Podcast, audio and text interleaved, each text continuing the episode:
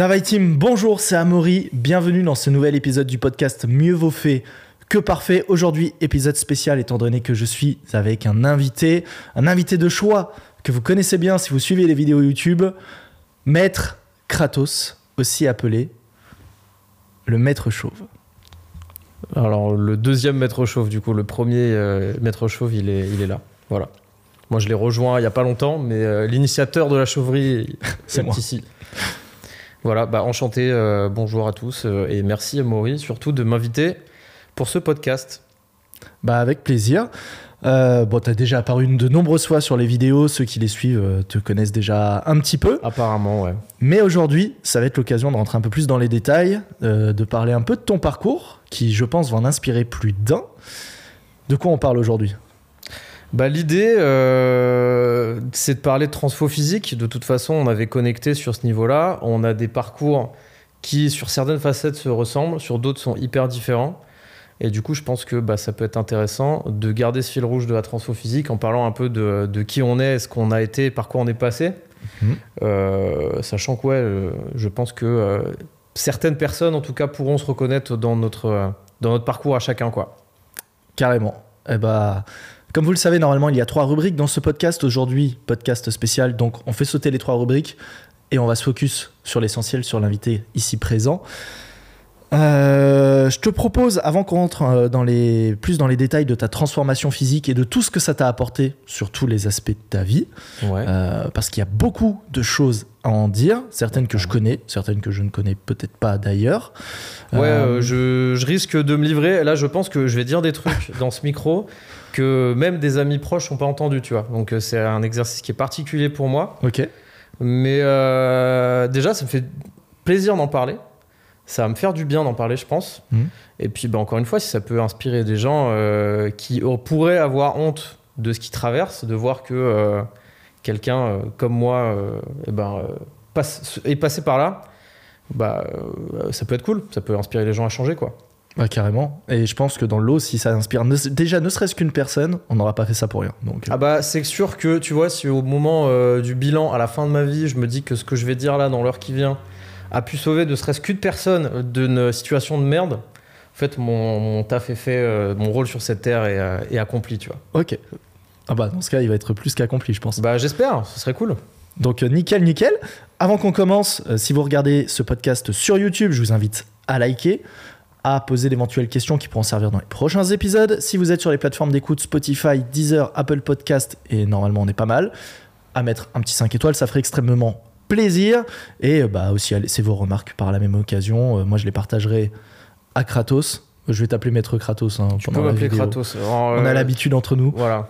je voilà. m'appelle Arthur mais on s'appelle par nos surnoms donc euh, Kratos ça va. tu Tu sais qu'il y en a beaucoup, ils savent pas quel est mon, mon nom de maître, parce que j'en ai un, mais je ne l'utilise du coup jamais parce que c'est moi qui vous parle. Est-ce qu'on le dit dans cet épisode là Est-ce que c'est le reveal dans cet épisode? Alors, j'ai une idée, tu peux donner le, le premier nom de maître là en début de vidéo, et on révélera le dernier un peu plus. euh, Bah pour ceux qui resteront, vous aurez le second et on vous expliquera pourquoi. Le premier c'était quoi? C'était Maître Chauve tout simplement non? C'était Maître Calvas. Maître juste. Calvas, voilà, Maître Calvas. Ça avait un rapport avec la calvitie, c'était soit chauve, soit Calvas. C'était Maître Calvas, évidemment. Voilà. Et le second, bah vous le saurez un peu plus tard, il est un peu plus rigolo.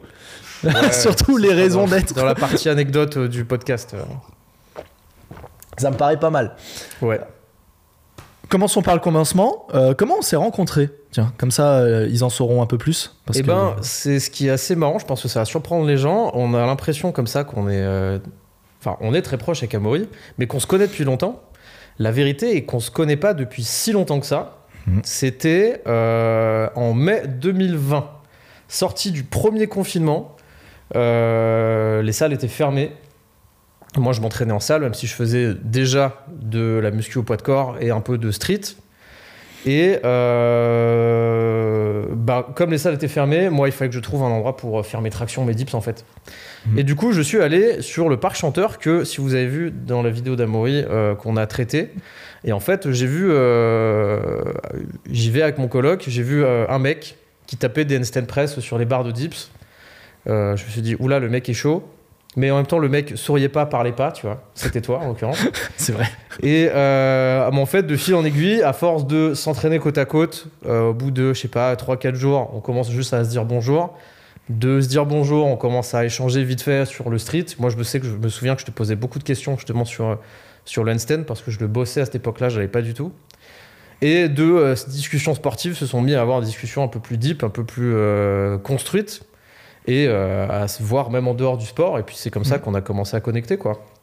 C'est ça. C'est ça, c'est ça. Ouais, parce qu'on se croisait, puis oui, on s'est mis à se dire bonjour au début. Ouais, petit à petit, ça s'est fait comme ça. Ouais. Moi, je me souviens, j'étais avec un, je venais avec un pote, euh, Manu, si tu passes par là.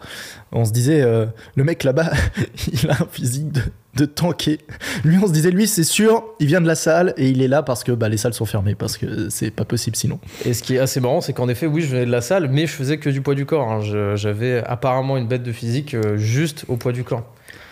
Et je me souviens que tu m'avais dit que euh, je vous impressionnais un peu à l'époque, euh, Manu et, toi. je- pas- parce que apparemment, et ta communauté est d'accord avec ça aussi, donc euh, ça, enfin, je m'en fous. Je suis aussi d'accord avec ça, je deal avec ça, mais je renvoie une image d'un mec qui fait peur, alors qu'au fond, si vous me connaissez, je suis un mec adorable, mais il faut me connaître. Mais euh, oui, je sais que je renvoyais une image qui fait peur et qu'une des premières choses que, tu, que vous m'avez dit, c'était en mode, euh, c'était un petit peu en mode, euh, bon, on savait pas que t'étais aussi cool en fait. Genre, ben euh, ouais, ben pourtant je suis cool moi. je sais pas. Mais c'est vrai qu'avec la grosse barbe, le mec giga ouais, le physique imposant et, et la tout. barbe, ça joue. euh, bah, tout de suite, euh, bah, en plus, t'as toujours un truc sur la tête, genre un bonnet, une casquette. bonnet, ça fait qu'on ouais. voit pas beaucoup les yeux. Giga barbe. Tu te dis, bon, lui, à tout moment, si je lui dis un truc qui lui va pas, je finis dans sa Clio en morceaux, il va me jeter dans le Rhône. C'est vrai, ouais, mais euh, oui, je suis du genre à avoir des cousins tchétchènes, quoi, tu vois. Euh, C'est exactement ça. Non, et en plus, il y a un truc, il y a une espèce de tic euh, qu'il faut que je, je travaille dessus. C'est que j'ai tendance très vite, quand je suis en position faciale neutre, à froncer les sourcils. Ah ouais? C'est un peu ma position de repos. Et du coup, je sais que du coup, par défaut, je fronce les sourcils. Donc, en effet, si j'ai ma casquette, on voit pas beaucoup mes yeux qui sont froncés en mode beubard et gros physique, je suppose que t'as pas envie de parler avec moi au début. Ouais, ah, ça aide pas du tout. Mais après, une fois que j'ouvre la bouche, je suis adorable. Voilà. N'est-ce pas? Ah bah ouais, euh, je peux pas dire le contraire. Merci. Voilà. Sinon, je vais avoir des problèmes. Mais euh, en plus, c'est rigolo parce qu'il y a un épisode, bah, le précédent, où je parlais justement de comment renvoyer, enfin, de l'image qu'on renvoie et des conséquences que ça peut avoir. Et c'est vrai que toi, ça peut te jouer des tours, en fait, d'avoir cette image euh, qui fait peur, alors que tu n'es pas comme ça, qui peut être une barrière d'entrée pour certaines personnes. Euh, D'autant plus que, bon, on en, on en reviendra là-dessus, mais euh, t'es du genre à assez être dans ton univers, dans ta bulle, à pas être forcément à aller vers les autres spontanément. Ouais, tout à fait. Du coup, entre le fait que tu fasses peur et le fait que, comme tu vas pas forcément aller faire le premier pas pour briser la glace, c'est vrai que ça peut être euh, une réelle barrière. euh. Bah, c'est marrant parce que ce physique a de gros avantages comme de gros inconvénients, comme tu disais. Euh, L'avantage numéro un que j'en ai tiré, mais on en parlera peut-être un peu plus euh, si euh, on revient un petit peu dans le passé, Ouais. c'est que je ne suis depuis que j'ai ce physique-là, je ne me suis plus jamais fait emmerder dans la rue, ni été victimisé de quoi que ce soit, alors que c'était pas vraiment le cas avant. Donc ça, c'est cool. J'impressionne les gens, donc ça, c'est cool. Après, bah voilà, il y a aussi ce côté, comme tu disais, que j'impressionne un peu de façon euh, pas négative, mais du moins, je renvoie un peu une image de mec euh, bah, qui fait peur, quoi. Comme je suis pas le mec le plus avenant du monde et que euh, y a un peu cette, couverture du livre, hein, comme, comme tu as traité dans ton podcast, qui renvoie un peu cette image euh, bah, des codes un petit peu, euh, je sais pas, hyper, euh, hyper pas viril, mais tu vois, très masculin affirmé, très un peu dans les codes du, du- du mec un peu vénère, quoi. Ouais, Et bah ça ça. en effet, je pense que ça me, ça me colle une étiquette qui me suit un peu, que j'aime pas forcément, mais je deal avec, qui est, euh, ben, ce mec a pas l'air cool, ce mec a l'air euh, méchant, ce mec on n'a pas envie de lui parler. Euh, donc, euh, que ce soit des relations bah, à des- fois amicales, professionnelles ou même avec les meufs, des fois, et ben réussir à briser cette idée un peu préconçue de l'image que je renvoie du mec vénère pas cool, bah, c'est pas forcément évident, tu vois. Hmm. Ouais, pour toi, c'est un vrai challenge euh, en premier Bah, lieu. ça rajoute une épreuve en plus dans le fait que moi, je suis pas, je vais pas forcément aller voir les gens comme tu disais. Mais en plus, je sais que si j'y vais, il va falloir que je montre que l'image que je renvoie, Hmm. elle est pas forcément celle de euh, ce que je suis, tu vois. C'est ça. que je, certes, je suis un mec musclé et barbu, mais je suis tout gentil au fond et je suis intéressant et, euh, Ouais. et je suis pas bête comme euh, les gens musclés, l'image des gens musclés peut renvoyer, tu vois. Hmm. Et donc, bah, faut dealer avec ça. C'est euh, pas forcément cool, mais tu fais avec, quoi. De toute façon, Ouais. euh, chaque, euh, chaque choix, chaque truc, chaque élément a une conséquence euh, sur, sur, sur ta vie, quoi. Donc bon, faut juste dealer avec. Tu connais tes forces, tes faiblesses et t'avances comme ça. C'est ça. Ah, J'aime bien. Ouais. Avant qu'on rentre dans les détails de, de ton parcours, est-ce que en une phrase, tu dirais que ce changement de physique a changé ta vie, en quelque sorte Ah ben moi j'irai encore plus loin. C'est que j'ai pas honte de le dire, mais euh, ce changement physique a sauvé ma vie.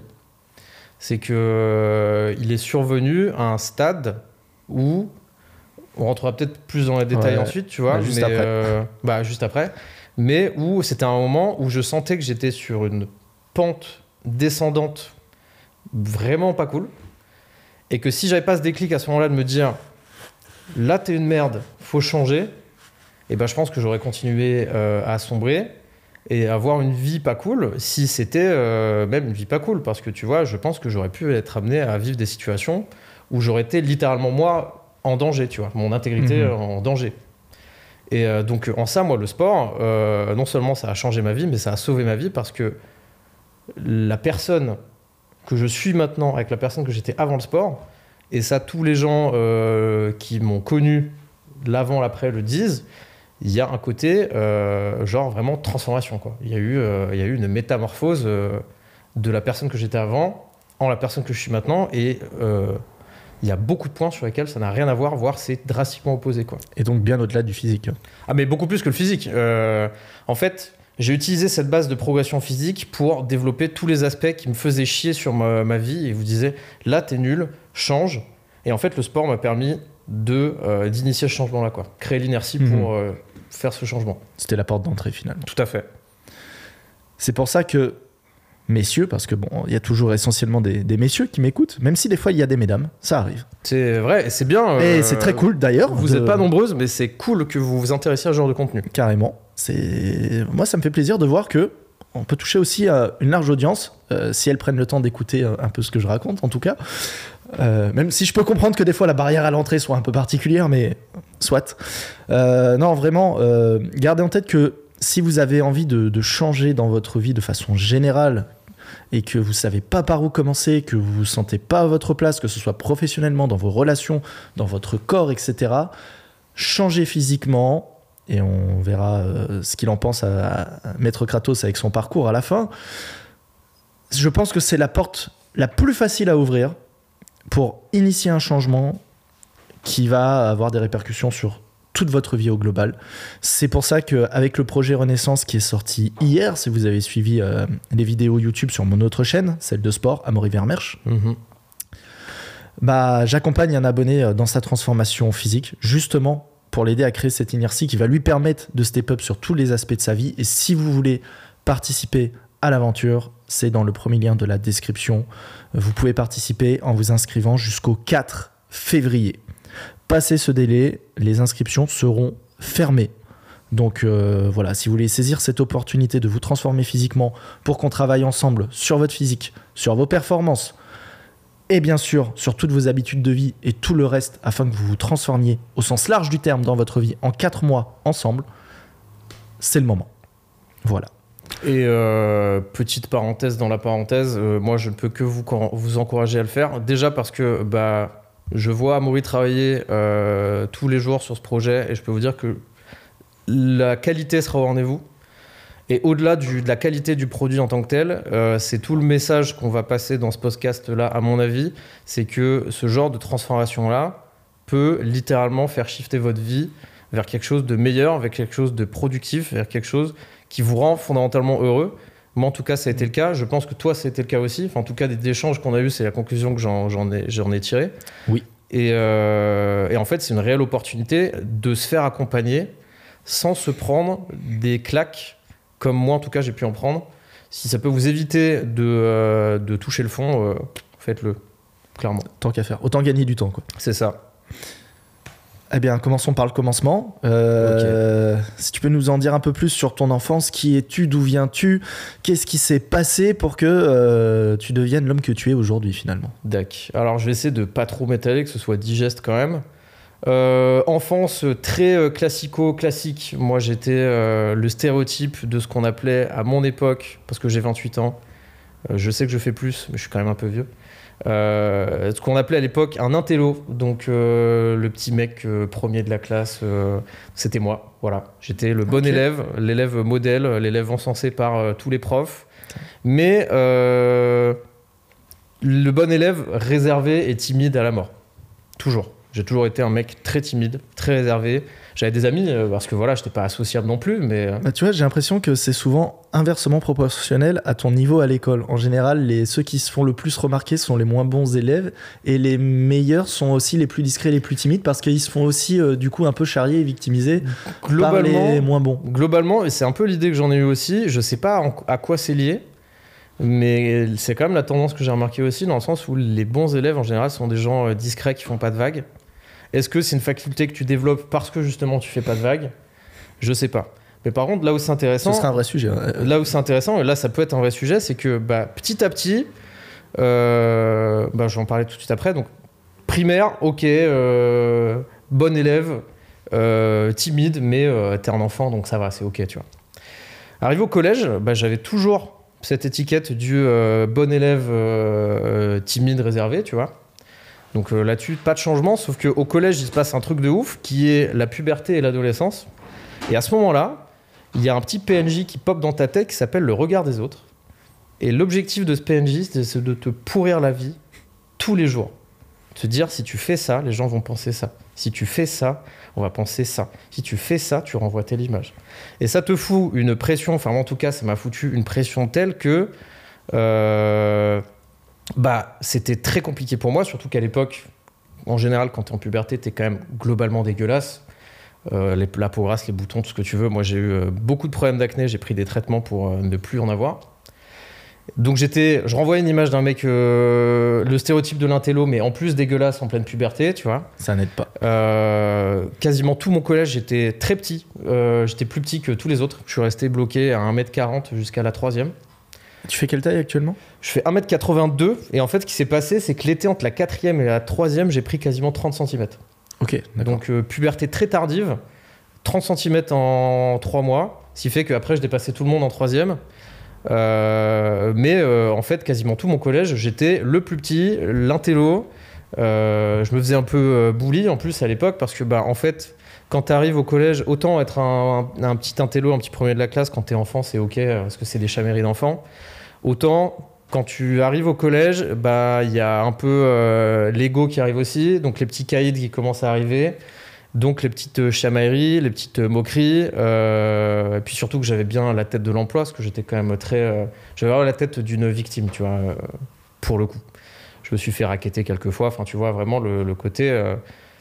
euh, Petit intello, mais toujours le, le mec gentil, la définition même du gentil qui fait pas de vagues, qui veut déranger Mm. personne, qui... En fait c'est laissez-moi, laissez-moi tranquille, tu vois. Ouais, c'est le, disons que c'est le gentil euh, plus euh, par dépit que par volonté. Ah mais le gentil, parce qu'en fait on me renvoyait l'image d'un mec qui était euh, un peu bah, pas comme les autres parce que j'étais meilleur que la- les autres dans la classe surtout qu'au collège c'est mal vu euh, je sais pas pourquoi quand t'es bon euh, t'es l'extraterrestre c'est pas bien Oui. alors que euh, c'est cool d'être un cancre tu vois Euh, donc euh, voilà il y avait ce côté je renvoyais une image un peu ovni. Donc en fait je me sentais différent.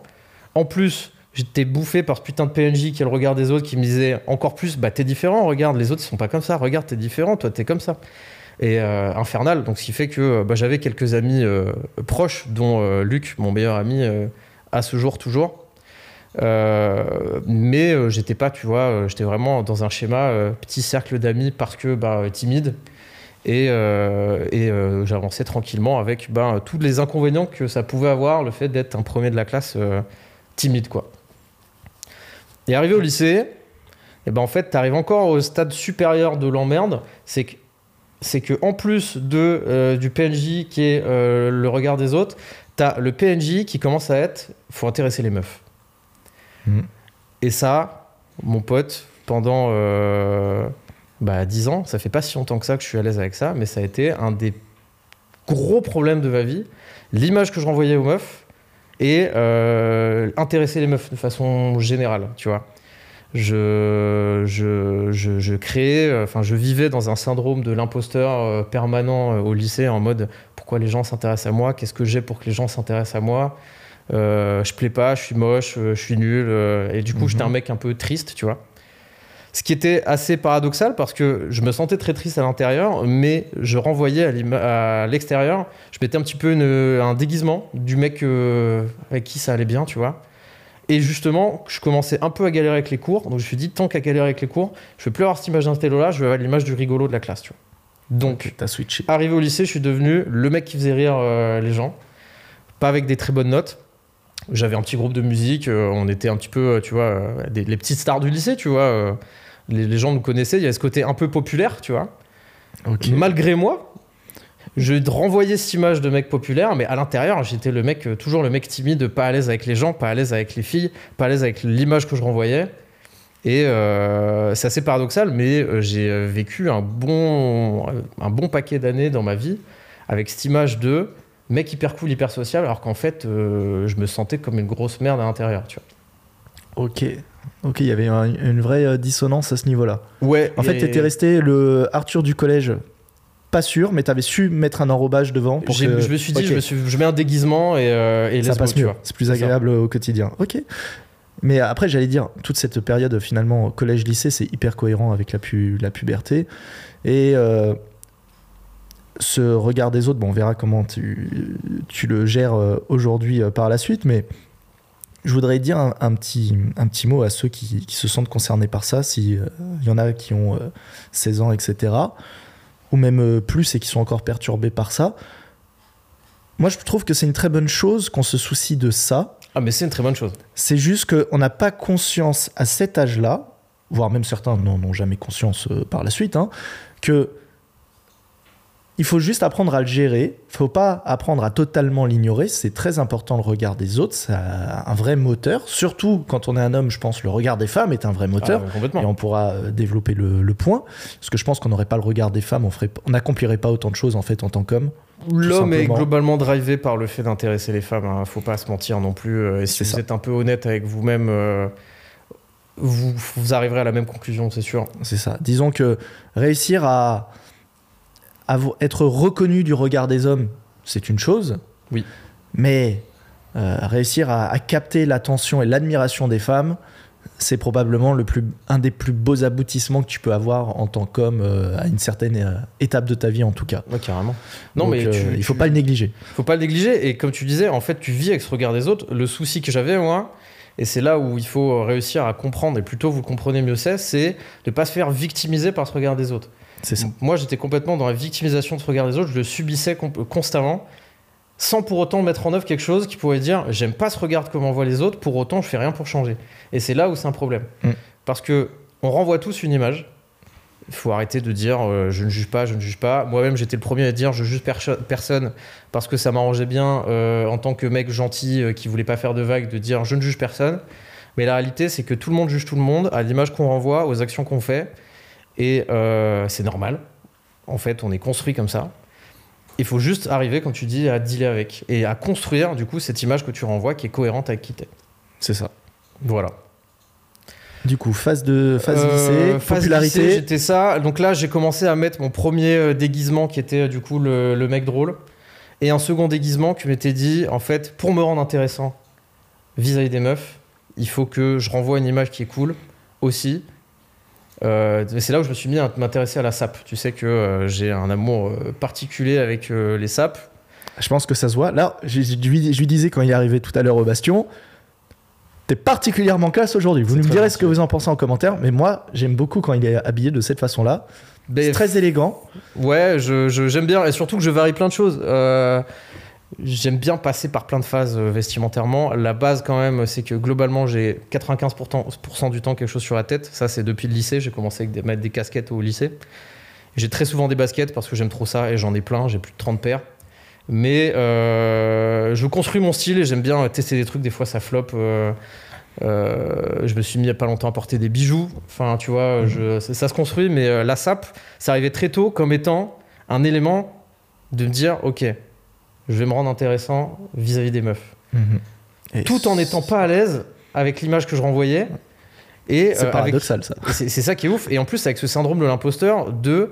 euh, j'ai pas trop envie de me faire remarquer. Enfin, euh, moi, je me sentais déjà tellement pas bien, entre guillemets, dans la vie, que d'avoir une vie normale où on me remarque pas, d'être suffisamment normal pour pas qu'on me remarque, dans ma tête, tu vois, c'était déjà à gagner, c'était ouf, quoi.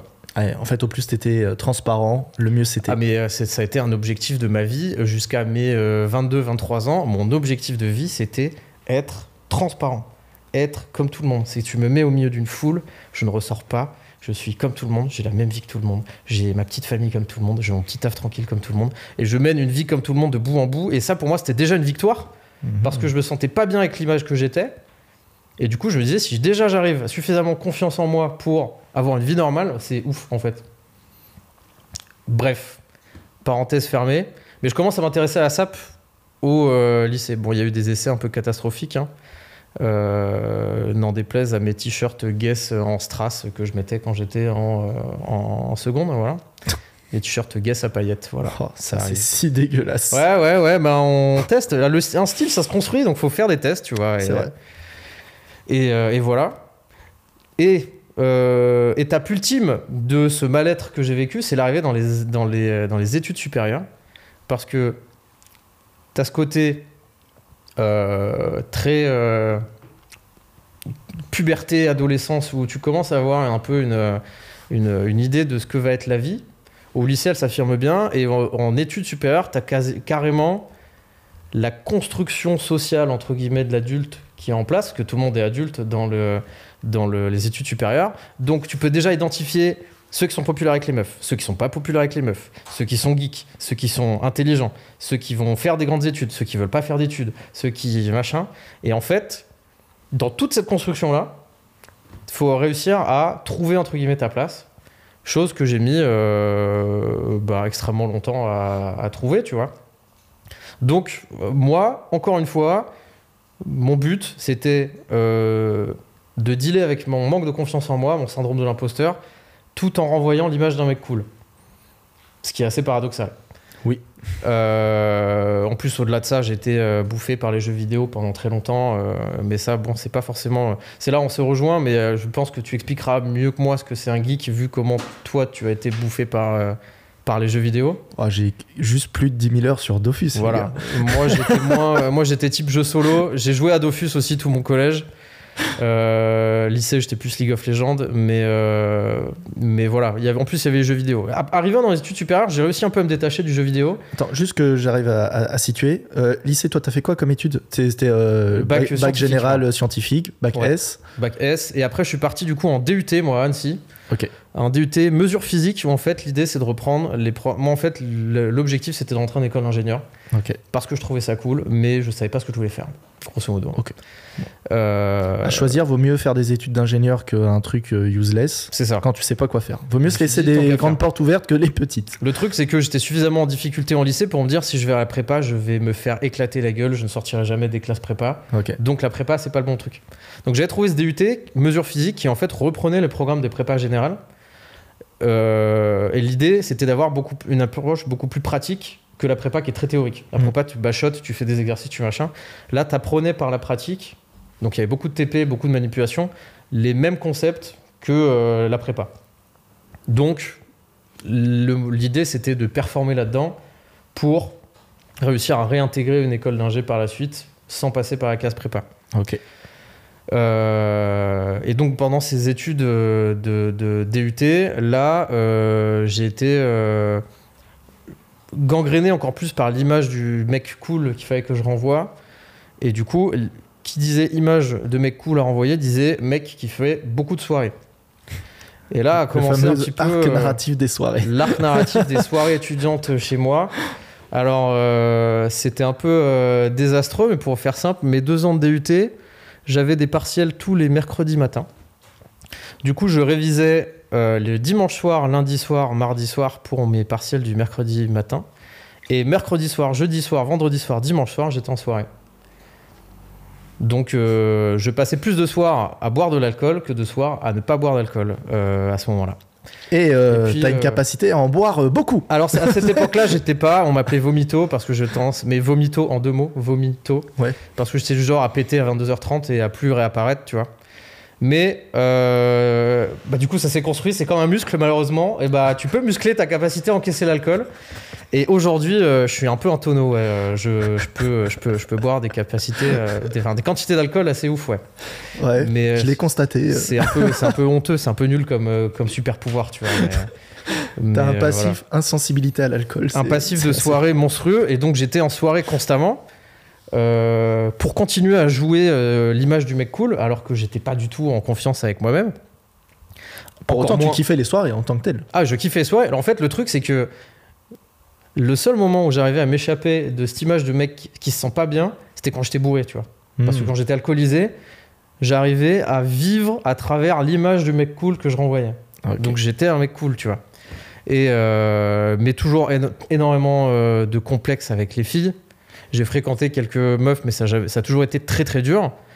Euh, très dur à un point où, euh, et là on commence à rentrer dans les anecdotes un peu honteuses que, dont j'ai pas parlé euh, à beaucoup de monde, mais sur toute cette période de DUT, je traînais sur des chaînes YouTube et des forums du type Art de séduire ou séduction.com où je me butais à des conseils entre guillemets de merde, que je trouvais des conseils de merde, tu vois, mais de comment renvoyer une bonne image auprès des meufs, comment se rendre intéressant auprès des meufs, comment se rendre charismatique auprès des meufs, comment susciter de l'intérêt auprès des meufs. Tout ça parce que j'étais tellement pas à l'aise avec qui j'étais et l'image que je renvoyais que je me disais je ne peux pas plaire aux meufs dans cet état-là. Il faut que je travaille là-dessus. Je me butais là-dessus. Sauf que en fait, je ne faisais que consommer des vidéos. Je suis jamais vraiment passé euh, à la pratique de ce qu'ils faisaient. Mais à tel point que je me disais tellement que je n'étais pas capable de pratiquer qu'il y a un moment donné où je me suis dit, bah, je pense que la solution, c'est juste de pas avoir de meuf et euh, peut-être, me faire l'idée que je passerai peut-être ma vie euh, tout seul, tu vois. Mhm. Bah, moi, je trouve ça pas honteux. Je trouve ça même que c'est une bonne. Je même que c'est une bonne démarche parce que, bah, en fait, on en revient à ce qu'on disait tout à l'heure. Euh, bien sûr qu'on recherche à attirer le regard des femmes quand on est un homme. Ouais. Et forcément, dans cette période-là, on, on voit beaucoup de choses autour de nous. Ceux qui découvrent leur première copine, ceux qui sont hyper populaires et qui n'ont rien à faire. Toi, en plus, tu avais déjà un certain regard des gens qui se posaient sur toi. Tu l'as dit au travers de ton groupe de musique au lycée. Puis ensuite, euh, le mec cool de- de- des soirées. Donc Ouais. forcément, t'es amené à côtoyer plein de, de meufs. Et il y en a qui te plaisent, donc t'as envie de les séduire, c'est logique. Et donc se dire, bah tiens, euh, il y a des mecs qui arrivent à pécho des meufs, il y en a, ils y arrivent pas. Tout à fait. Qu'est-ce qui fait qu'il y en a, ils y arrivent? Qu'est-ce qui fait qu'il y en a, ils y arrivent pas? Je vais essayer de me renseigner, finalement. C'est logique. Oui, mais je m'étais renseigné. Le problème, c'est que je de un, je mettais pas en application les, les infos que j'avais chopées, et de deux, en fait, je me sentais tellement confiant quand j'avais bu que le schéma qui arrivait 100% des cas, c'est que je buvais trop. Et en fait, je devenais juste le vieux soulard de service qui n'intéressait plus personne, du coup. Le mec Mhm. bourré chiant, euh, tu vois, donc avec qui t'as pas envie de parler. Oui. Et les meufs n'ont pas envie de s'intéresser à un mec comme ça, tu vois. Euh, non. À moins que celle soit elle aussi une cagette et que du coup, euh, elle soit Oui. morte comme toi, tu vois. Entre, ca- entre cajots, des fois, ça fonctionne. Voilà. Et du coup, euh, en fait, le schéma, c'est que je vivais dans ce, dans ce manque de confiance permanent en soi. J'essayais de me prendre des infos sur comment se rendre intéressant. Et euh, j'y arrivais pas. Du coup, euh, la seule façon que j'avais trouvé de me rendre entre guillemets intéressant aux yeux des autres, c'était de boire parce que je renvoyais l'image d'un mec cool. Donc je buvais, donc je buvais, donc je buvais, donc je buvais, et jusqu'à euh, bah, finir complètement éclaté. Et en fait, casser absolument tous les efforts, entre guillemets, que je voulais renvoyer l'image du mec cool. J'étais un mec cool en début de soirée, j'étais juste un mec trop lourd en fin de soirée, tu vois. Je comprends. Quatre fois par semaine. C'est beaucoup. Donc c'est beaucoup. Euh, sachant qu'en plus, pendant cette période-là, je fumais, j'étais fumeur. Euh, j'ai jamais fumé de façon ultra excessive. Quand j'étais fumeur, paradoxalement, je fumais genre euh, un paquet me faisait trois jours. Donc c'est Ok. pas beaucoup, mais c'est déjà quand même pas mal. Ça représente 6-7 cigarettes par jour. Mais ce qui est assez marrant dans, dans cette cigarette-là, c'est que très vite, je me suis dit, je veux pas être dépendant de la cigarette. Donc, je décide de plus être fumeur. Maintenant, je ne fumerai plus tous les jours, je ne fumerai qu'en soirée. Le problème, si tu as suivi, c'est que j'étais en soirée quatre Bah, fois par semaine. C'est ça. Et en plus, réflexe de vieux fumeur, je me retrouvais à fumer plus pendant les soirées de côté pour rattraper les cigarettes que j'avais pas fumées pendant la journée. Ouais. Donc en fait, on se retrouvait dans des situations où j'étais en soirée quatre fois par semaine à fumer entre un à deux paquets par soirée. Ouais, mais en plus, quand tu veux sociabiliser avec des gens que tu connais pas, euh, la pause Ah, la pause clope, c'est facile. c'est hyper pratique. en Donc en fait, c'est vicieux. Quand j'étais moi quand j'étais en mode euh, j'ai pas confiance en moi mais je suis un peu alcoolisé du coup c'est l'occasion c'est pile le degré d'alcool que j'ai pour avoir un peu confiance en moi faut que je sociabilise. Et ben le premier réflexe c'était de dire à quelqu'un qui avait l'air d'être un fumeur viens je te paye une clope on parle tu vois. Et donc on est dehors et en fait ce qui faisait que la plupart des soirées en fait je les passais dehors à fumer. Je fumais je rentrais pour me servir un verre je ressortais je fumais une clope. Parce que fumer 30 clopes à base de, euh, on va dire, 5-10 minutes l'instant clope, bah 30 clopes, ça représente 300 minutes, tu vois. Donc ça représente déjà 5 heures de ta soirée. hein. Donc Oui. euh, t'as vite fait de passer ta soirée en fait juste à fumer. Oui, bah tu fais un 11h, 4h du mat, euh, c'est Voilà. vite Et, fait. euh, et tu ne fais que fumer. Et c'était ça. Moi, je fumais. Je fumais à cette époque pas que des cigarettes. Je fumais un peu de joints, même si ça n'a jamais été mon grand kiff. Mais donc, je fumais, je buvais beaucoup d'alcool. Et, et de façon assez paradoxale, plus je renvoyais une image de mec cool aux autres, plus ça venait renforcer ce sentiment de non-confiance en moi quand j'étais sobre, en fait. Il y avait ce côté en mode, plus j'allais tirer dans un côté de confiance, dans genre je suis hyper confiant que j'ai alcoolisé, Mhm. plus le retour était dur, en mode je me sentais encore plus une merde quand j'étais pas alcoolisé, tu vois. Ouais, ouais, tu te désalignais encore plus. euh, Tout à ouais. fait. Et au niveau des meufs, sur cette période, enfin, si c'est pas indiscret, toi, t'as eu ta, la, la première fois que t'as genre embrassé une meuf. La première fois que j'ai embrassé une meuf, c'était en troisième. En troisième, ok. C'était ma première copine et, euh, et une relation qui a été assez longue. On est restés ensemble quasiment deux ans. Euh, Alors que c'était en troisième. alors c'était en troisième, dans une période où j'avais pas confiance en moi. Donc, j'allais dire, mine de rien, t'as quand même eu ta première copine euh, très tôt. très tôt. Bah, après, ce qui en a suivi, c'est que euh, à la fin de cette, euh, cette euh, rupture-là, il y a eu des, euh, même pas des, même pas des amourettes, tu vois, des phases où je parlais un peu avec des meufs pendant genre une semaine.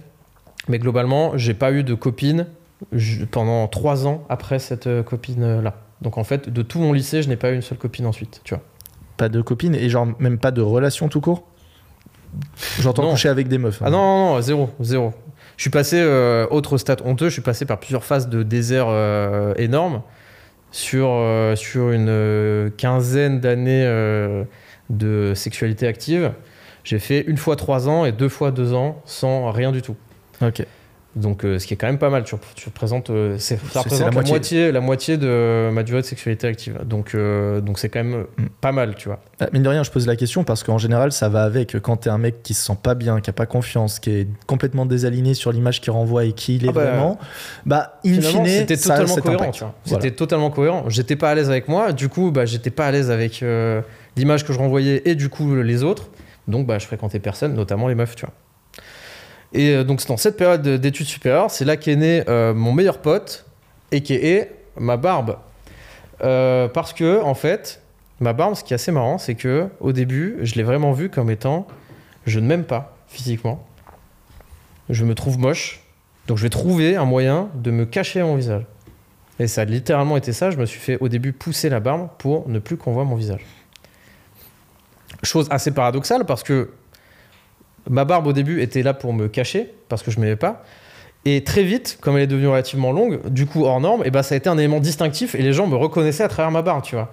C'est vrai. Et du coup, j'étais un petit peu niqué par le truc en me disant, bah en fait, je me suis fait pousser la barbe pour qu'on remarque encore moins le fait que je m'aime pas et que je suis moche. Sauf que du coup, maintenant, on me remarque encore plus. Hmm. Donc, euh, bon, au final, je l'ai gardée. Aujourd'hui, elle fait partie de moi. C'est vraiment mon, mon identité et je la garde pas juste. Aujourd'hui, euh, je suis beaucoup plus OK avec l'image que je renvoie et c'est pas pour me cacher que je l'ai. C'est vraiment parce que ça fait partie de moi.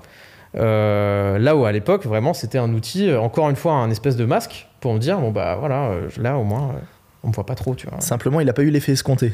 Ça a pas marché, ça a flopé. euh, mais euh, à la base, c'était ça, tu vois. Surtout que je regardais pas mal de séries type, type Vikings et Game of Thrones. Je trouvais les mecs stylés barbus. Je me disais, Mhm. ils sont cool, on verra pas trop ma gueule. Pourquoi pas Ça peut le faire, tu vois. Euh, donc là, voilà, j'ai passé un peu les études, euh, les études supérieures comme ça. Je suis arrivé en école d'ingénieur ensuite.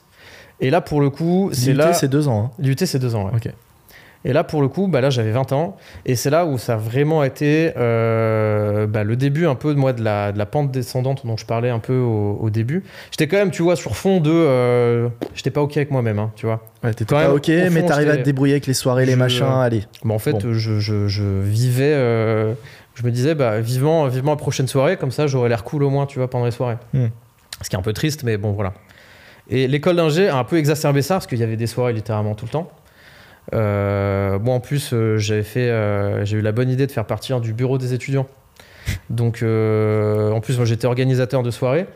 Donc, j'étais encore plus en soirée. Les gens me connaissaient encore plus. Et donc, j'étais encore plus dans ce, dans ce, de ce grand écart de tout le monde me connaît, parce que en fait je suis le mec du BDE donc tout le monde voit qui je suis. J'avais un pull rouge tout le monde avait le- tous les gens du BDE avaient un pull rouge. Donc moi je me baladais toujours avec mon pull rouge donc tout le monde me spottait tu vois. Ton fameux pull rouge avec écrit euh, barbe noire du barbe coup. noire tout à fait euh, et euh, grâce à la barbe tu vois. Tu le connais ce pull. Oui. Et, euh, Ça se pourrait que je l'ai vu en ouais, soirée. euh, je, je l'ai mis quelques fois en soirée. À l'époque où je rentrais encore dedans c'est plus le cas aujourd'hui euh, disons que j'ai un petit peu euh, pris du volume depuis quoi.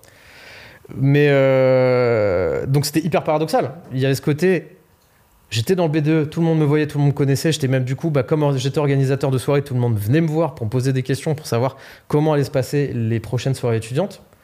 Comme j'étais dans le bureau des étudiants, euh, organisateur de soirée, je faisais énormément d'autres soirées organisées par d'autres BDE. En fait, il y a un moment où je connaissais euh, un étudiant sur trois de, de, la DOA, me connaissait. Euh, un euh, bar sur trois, les barman me connaissaient. Enfin, tu vois, c'était assez, assez ouf. Et en même temps, bah, encore une fois, je tirais encore plus sur l'élastique de l'autre côté, où j'aimais pas du tout euh, qui j'étais, vraiment. Manque de confiance en soi, euh, profil de l'imposteur et tout. Et ma parade, c'était d'être le mec euh, pote avec tout le monde, gentil avec tout le monde, en mode hyper altruiste, hyper machin. au moins, tu vois, c'était un petit peu le pansement que j'avais trouvé en mode je suis pas bien avec moi, mais au moins je suis gentil. Du coup, quand je suis pas alcoolisé, on me laisse tranquille parce que je suis gentil. Les gens me trouvent cool parce que je suis gentil. Et je pourrais vraiment montrer que je suis cool quand je suis en soirée, tu vois. C'est une Donc strat. ça déjà, une strat très mauvaise, Ouais. qui s'avérait très mauvaise parce qu'en fait, cette strat, euh, du fait d'être euh, constamment en soirée étudiante, euh, m'a fait redoubler mon année. Et là, bah, ça a été premier, pour le coup, première claque que je me suis pris dans la gueule. C'était la première fois que je subissais un échec, un vrai échec. Scolaire. tu vois, j'arrivais à, j'arrivais à avoir des plombs en notes, mais toujours à, à rattraper à faire en sorte de passer. Premier échec de euh, tu redoubles, tu ne passeras pas ton année. Surtout que euh, ben, euh, c'était même assez violent parce que je me souviens moi d'être en rendez-vous avec mon père dans le bureau de la responsable d'année qui, qui tenait un discours du style Arthur ça va pas du tout il va vraiment falloir qu'il se mette à bosser pour, pour qu'il reste dans l'école et il va peut-être même falloir songer à une réorientation parce qu'on n'est même pas sûr de pouvoir le garder vu le niveau qu'il a quoi. Donc très violent ça. Je suis ressorti de ce- cet entretien en disant ok là je viens de me bouffer un giga mur. Et c'était seulement le premier euh, de, euh, de mon parcours. Mais euh, premier giga mur qui m'a foutu bah, énormément dans le bad. Surtout que j'avais déjà validé mon premier semestre. Moi c'est le deuxième semestre qui était désastreux. Le, tout le semestre où j'étais BDE finalement. Mais tout le premier semestre où je l'étais pas, je l'avais validé par des notes excellentes. Mais du coup, je n'avais pas de cours. Sauf que euh, j'ai toujours été quelqu'un qui procrastinait à fond, bouffé par la flemme. Et euh, moi, ma devise, c'était pourquoi remettre à demain ce que tu peux faire après-demain, tu vois. donc, euh, donc vraiment, je, je voulais rien faire. Ce qui fait que j'avais dit à mes parents que je me trouverais un job étudiant. Je l'ai jamais fait. Et en fait, j'ai passé juste six mois sans avoir cours, où la seule interaction que j'avais avec des gens, c'était euh, le midi, j'allais bouffer avec mes potes qui, eux, étaient passés en, deuxième année. Quoi. Donc je les voyais le temps de la bouffe. Et puis euh, le matin, je, rentrais, je dormais jusqu'à euh, 11h30, je me douchais, j'allais bouffer avec eux. Et à 13h30, je retournais dans mon appart. Soit je geekais, soit je me mettais dans une série, soit juste je dormais, tu vois, en gros état de, de lock. Et les journées se répétaient comme ça Ah ouais. pendant six mois. Ouais, les, journées de d'épave. Ah ouais, ouais euh, pas très intéressante, surtout que euh, cumulé à ça, euh, quasiment en même temps que mon redoublement, il y a eu une, euh, une histoire avec une meuf. Aujourd'hui, je peux la remercier parce qu'en fait, c'est un peu elle qui a déclenché tout le processus de, euh, de, transformation derrière. Mais à l'époque, c'était dur parce qu'en fait, bah, je ne vais pas rentrer dans le détail. Je ne sais même pas si elle tombera là-dessus, je pense pas, mais par respect pour elle et tout, je vais pas forcément rentrer dans le détail. Mais cette fille s'est pas mal amusée avec moi sur divers points pour diverses raisons. Et en fait, moi, ça m'a vraiment rendu euh, malheureux, vraiment malheureux, tu vois. Euh, J'étais quelqu'un de très émotionnel à l'époque qui ressentait tout à 100%. Malheureux à un point où euh, je suis entré en dépression. Enfin, je n'ai jamais été diagnostiqué en tant que dépressif. J'ai jamais voulu voir un professionnel de santé qui mettait le mot dépression sur mon cas. Mais c'était clairement de la dépression, hein, euh, avec du recul.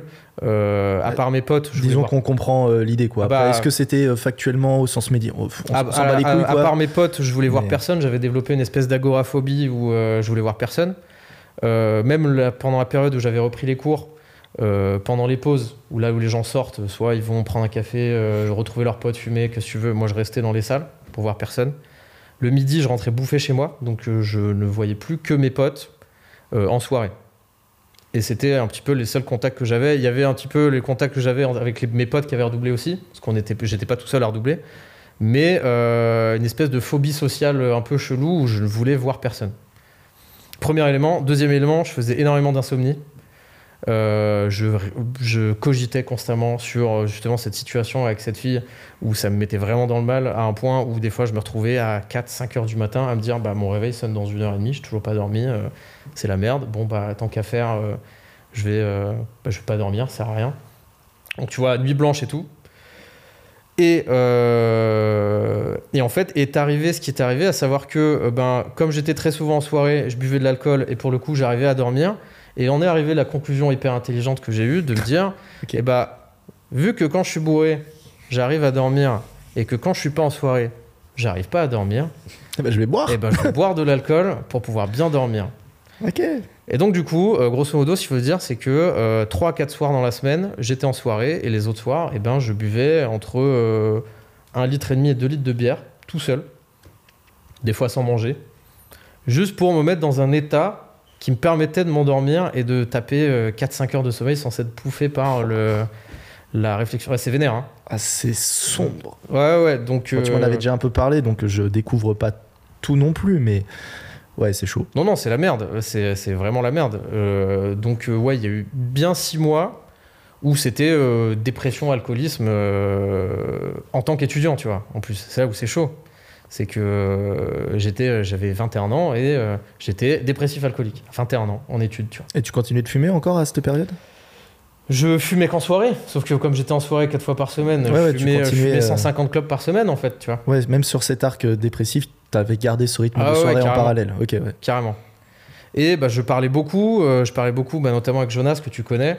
Ouais. Euh, mais tu pourras lui demander, dans cette période-là, j'étais d'une tristesse absolue, j'étais tout le temps triste, tout le temps mélancolique. Je pleurais des fois de façon hyper spontanée. Enfin, euh, la- l'état, l'état un peu merdique, tu vois. Et je me sentais m'enfoncer vraiment dans une pente où j'allais de plus en plus mal, où j'avais besoin de boire plus en plus pour pouvoir dormir. Je tanquais de plus en plus les, les soirées, donc j'avais besoin aussi de boire de plus en plus euh, pour les soirées pour finir bourré.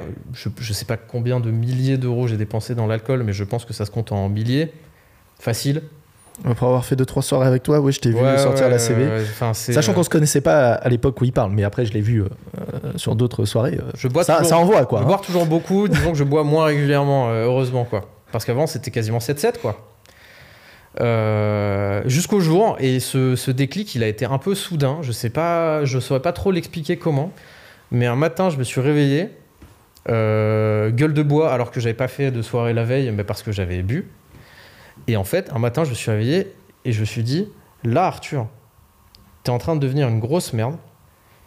À 21 ans, tu commences à être dépendant à la clope, à l'alcool. Je prenais même des anti-stress pour euh, m'aider à dormir. Donc, euh, tu vois, je me dis, là, en fait, à 21 ans, tu viens de signer pour que tout le reste de ta vie, si elle arrive à être, euh, à être longue, parce que tu sais pas dans quel schéma tu peux t'inscrire euh, dans une vie longue donc, quand tu as ce genre de, Oui, parce que là j'allais dire, c'est possible qu'elle soit très courte. hein. bah ouais. Donc, soit elle est très courte, soit si elle est longue, en fait, tu vas passer probablement les 40 à 60 prochaines années de ta vie à cloper, à boire tous les jours, à prendre des médicaments tous les jours, à avoir des professionnels de santé, à, être, dans une, avoir une vie de merde, en fait. Et est-ce que là, aujourd'hui, maintenant, à 21 ans, tu es prêt à signer et dire, OK, je suis d'accord avec ce mode de vie pour les 40 à 60 prochaines années. Et là, je me suis dit, non, c'est pas possible. Impossible, je ne serai pas comme ça. Donc, euh, j'ai énormément réduit la cigarette en soirée, à partir de ce moment-là. Je n'achetais plus de cigarettes, j'en grattais toujours mais à certains potes fumeurs. Mais euh, j'avais une consommation de cigarettes qui était beaucoup plus contrôlée par rapport à mes euh, 20 à 30 cigarettes par soirée avant. Je ne buvais plus euh, les soirs où je n'étais pas en soirée. Je en faisais toujours beaucoup, mais au moins les soirs où je n'étais pas en soirée, T'avais plus besoin de t'alcooliser pour dormir quoi. tout à fait. Et je me suis inscrit à la salle de sport. C'était euh, quel âge du coup à ce moment-là? J'avais 21, 22, 21. Ok. 21 ans. Ouais. Sauf que pour le coup, euh, c'était une petite salle de sport à l'INSA euh, qui coûtait rien, mais qui était euh, qui est pas très bien équipé. Tu faisais un peu. Et puis surtout, j'étais pas très euh, régulier, quoi. Il y avait des semaines où je arrivais à me motiver et aller euh, trois fois par semaine. Puis pouvait se suivre deux, trois semaines où je faisais rien, quoi. Hmm. Mais j'avais quand même ce volonté de dire tu étais une merde, tu ne veux plus être cette merde, on fait quand même quelque chose pour changer. Tu vois. Donc c'est là où je dis que cette meuf a été l'élément déclencheur, c'est qu'elle m'a mis dans un état de dépression énorme. Alors je pense que c'est un cumul, mais en tout cas elle a été l'élément déclencheur, tu vois. Mais au moins c'est là où je me suis dit vas-y maintenant, je ne veux pas être comme ça, mets en place un process pour pouvoir changer. Donc je me suis inscrit à la salle de sport, j'étais pas très très régulier, mais, euh, mais ça va. Et surtout, euh, chose hyper. euh, qui a vraiment signé le début et la phase de transformation, c'est que pendant euh, mes études dans l'école d'ingénieur, tu peux choisir de faire une interruption d'une année euh, dans tes études pour partir à l'étranger. Chance que j'ai saisi et euh, je sais pas par quel miracle j'ai eu les couilles de pouvoir le faire. Et je me suis dit, je veux partir à l'étranger, mais je veux partir loin. Et donc, je suis parti six mois à Berlin, ce qui est pas si loin. J'allais dire, c'est pas si loin. Mais euh, ça a déjà été une étape de, en fait, de sortir de l'environnement pourri, malsain dans lequel j'étais dans mon petit appart étudiant à Lyon, de dire, en fait, quelque part, je laisse ça derrière moi, Mhm. je vais ailleurs. Déjà, ça me fera un peu plus de- d'espace mental pour pouvoir penser à autre chose. Changer d'environnement pour commencer à changer de vie, c'est probablement un des meilleurs moves Ah bah, que tu puisses faire. Ça a été un giga bon move. Et surtout, quand je te disais partir loin, c'est qu'il y a eu six mois à Berlin, certes, mais surtout, je suis parti vivre six mois ensuite au Japon. Là, c'est loin. Et là, pour le coup, c'était très loin. Et euh, bah, les six mois à Berlin étaient très cool. C'est là où j'ai commencé à être régulier sur la, sur la salle. Quatre séances par semaine. Alors, je faisais de la merde. hein. J'ai commencé à prendre des gainers et à bouffer euh, 18 500 calories par jour. Donc, euh, j'avais pas de résultat à part devenir un gros sac, physiquement, je veux dire. Mais, Mais t'étais dans la démarche. J'étais dans une démarche de dire, je, ne- je, je- je me construis un physique. J'ai toujours voulu, moi, quand j'étais gosse, être musclé. Parce que manque de confiance en soi euh, voulait dire, euh, en fait, je veux renvoyer une image cool. Les mecs musclés, pour moi, c'était des, des- des gens cool. Donc, je voulais être musclé, mais j'ai jamais rien fait pour, tu vois. Raccourci très simple, mais euh, pas totalement faux non plus Tout à fait. quand on y repense. Mais donc, du coup, là, à Berlin, donc c'était en... C'était euh, fin d'année 2018. euh, je me mets à être sérieux dans la muscu. euh, et euh, avec cette volonté de pouvoir changer, en tout cas d'apparence physique, pour gagner un petit peu en confiance en soi. Pendant cette période-là, je me suis mis à lire pas mal de bouquins, des podcasts, ce genre de trucs, beaucoup de philo. Euh, et donc, tu vois, ça commençait déjà à me, faire du bien. C'est à ce moment-là, d'ailleurs, que j'ai complètement décidé d'arrêter de fumer à Berlin pendant une soirée, petite anecdote, où je fumais une cigarette à un pote que j'avais. euh, je lui demande une cigarette, il me la file. Je l'allume, je tire une taf, je fais. En fait, j'en veux pas. Je l'ai éteinte. J'ai rallumé, je lui dis euh, écoute, euh, merci, mais euh, je vais pas la fumer, je te la rends. Et il manque une taf, euh, désolé, mais je vais pas la fumer. Et à partir de ce moment-là, je n'ai plus jamais acheté un seul paquet de cigarettes. Donc, tout comme euh, ta volonté d'arrêter de boire de l'alcool pour t'endormir, etc., où t'as un peu shifté d'un coup, là, Ouais. pareil, sur la clope, c'est en plein milieu de l'action. en mode d'un coup. En fait, je sais pas, il y a eu une espèce de d'élan. où Je me suis dit, en fait, avec du recul, je me suis dit un peu ça en mode, j'ai été poussé par une espèce de force, je sais pas trop quoi, qui m'a dit, là, profites-en. Et je fais, bah vas-y, je suis poussé, j'y vais, j'arrête, hop, fini, j'arrête, j'y touche plus. Mais ce qui est trop bizarre, c'est que t'arrives pas. à- y a- il y a, euh, tu, tu visualises pas un élément déclencheur. C'est genre, c'est vraiment d'un coup au mode, un ok, vas-y, j'arrête. mental en mode, là, c'est ta chance, mais c'est maintenant, vas-y, fais-le.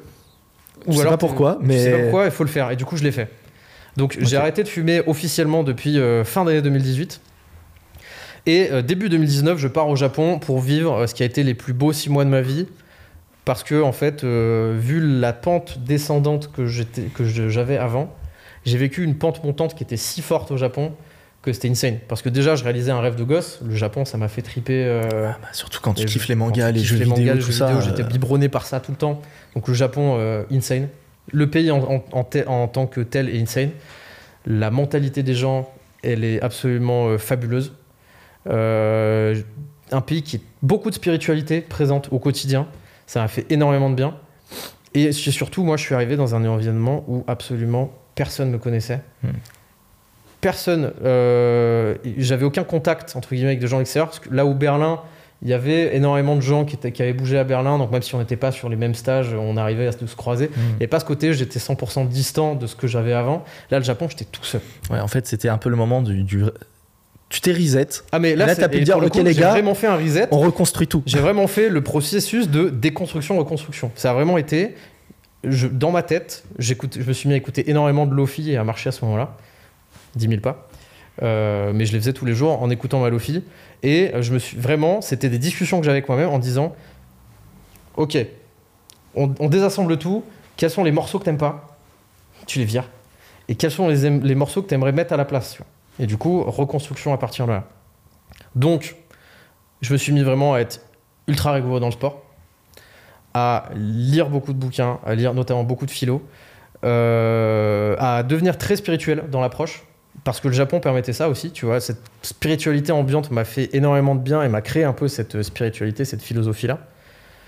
Et, euh, et en fait, je pouvais être littéralement qui je voulais là-bas, puisque je ne traînais aucun passé. Donc je suis devenu qui je voulais être. Donc un mec qui était plus flemmard, j'ai viré la flemme. Je me suis mis à euh, bosser. Un mec qui avait plus de problème d'alcool. Euh, euh, je me limitais à une sortie par semaine avec mes colocs au Japon. Et un mec qui était investi et surtout qui, qui commençait à être intéressant et à vouloir renvoyer une image de quelqu'un d'intéressant. Donc qui s'intéresse à beaucoup de choses, qui a confiance en lui. Et se créer une confiance en soi, c'est passé par deux étapes quand j'ai vraiment compris la définition de confiance en soi. Quand tu fais confiance à quelqu'un, tous les deux on se fait confiance parce qu'on a une espèce d'accord tacite en disant quand je m'engage auprès de toi, tu me fais confiance parce que tu sais que je vais pas faire de la merde. Quand, euh, quand tu t'engages auprès de moi, je te fais confiance parce que je sais que tu vas pas faire de la merde. Et en fait, moi je me suis dit à me dire confiance en soi, essaye de visualiser le soi, moi, comme littéralement une autre personne qui est moi-même. Si tu fais confiance à cette personne-là, ça veut dire que la personne que tu as en face de toi, elle tient les engagements qu'elle t'avait promis. Mm. Si elle ne les tient pas, c'est qu'elle peut, tu peux pas lui faire confiance. Et en fait, quand je me suis mis à réfléchir de cette façon, je me suis dit, mais en fait, il suffit juste que je tienne les choses que je m'étais dit que je tiendrais. Et si je fais ça, je crée une relation de confiance avec la personne qui est moi, donc confiance en soi. Et en fait, tu viens, euh, tu viens euh, créer un petit muscle de la confiance en soi. À chaque fois que tu coches une petite case en disant j'ai dit à moi-même que j'allais faire un truc, je l'ai fait, petite case cochée, petit muscle de la confiance en soi pumpé. Et en fait, c'est une putain de boucle Mhm. qui. euh, Mais vraiment, si tu peux prendre l'approche hyper sportive, hypertrophie, c'est un Mhm. petit muscle que tu viens muscler littéralement la confiance en soi. Ouais, c'est ça. donc moi, ça a été le premier shift un peu mental de ça. Et le deuxième shift mental, ça a été, moi j'ai été élevé toujours dans une, dans une, euh, dans une euh, façon de voir la vie qui était un peu euh, aime les autres comme toi-même, euh, sous partage, bienveillance, tout ça. Ce qui en soi est très positif. Le problème, c'est que moi, le aime les autres comme toi-même, je l'avais interprété de la façon que je voulais, à savoir que la moitié en mode aime les autres. Donc j'étais le mec hyper gentil avec les autres, à m'oublier moi constamment en Mhm. mode moi si, si tu voulais que je sois heureux, fait que mon entourage le soit et j'étais quelqu'un d'heureux. Tu vois.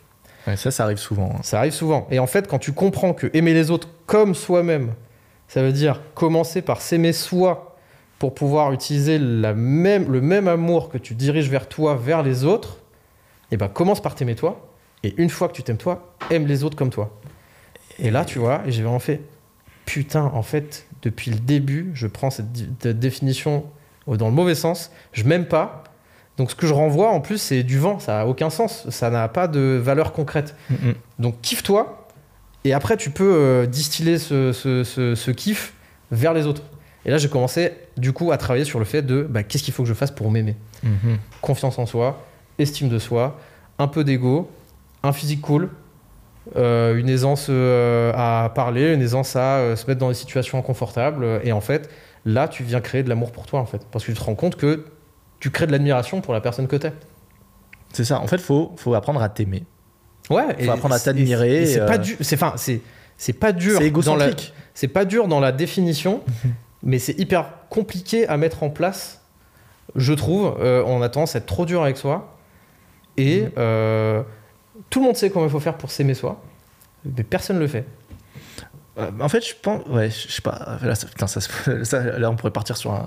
Mais on peut. Moi, je- petit en off, j'ai dit à Maury, il va falloir me canaliser parce que je peux parler beaucoup. euh, donc. euh, Non, mais là, c'est bien parce que là, on a tout le storytelling et j'ai pas envie de te péter dans ton storytelling, mais c'est vrai qu'on pourrait se dire. euh, Enfin, petit point, je dirais que les gens, en fait, ne savent pas. C'est.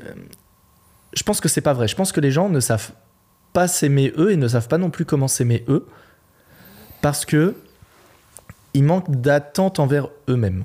Alors ça, vrai. plutôt. Or, si tu veux vraiment aimer quelqu'un, ça sous-entend que tu as aussi des attentes envers cette personne. Et comme tu l'as dit tout à l'heure, tu as appris à t'aimer toi, mais parce que tu as appris à avoir des exigences aussi envers toi-même. Et du coup, ensuite, cet amour que tu as pour toi, tu peux, es capable de le distiller aux autres. Mais ça veut pas dire que tu te mets à aimer tout le monde et n'importe qui et que tout le monde est apte à recevoir ton amour. Parce qu'en fait, cette exigence que tu as eue envers toi qui a permis de te créer ton amour propre, ça devient aussi une exigence que tu as envers les autres personnes que Ah, tu côtoies derrière. Et du Tout coup, ça, ça sous-entend que nécessairement, il y a plein de gens, tu ne pourras pas les aimer ou ils vont pas se sentir aimés par toi parce que tu attends des choses d'eux.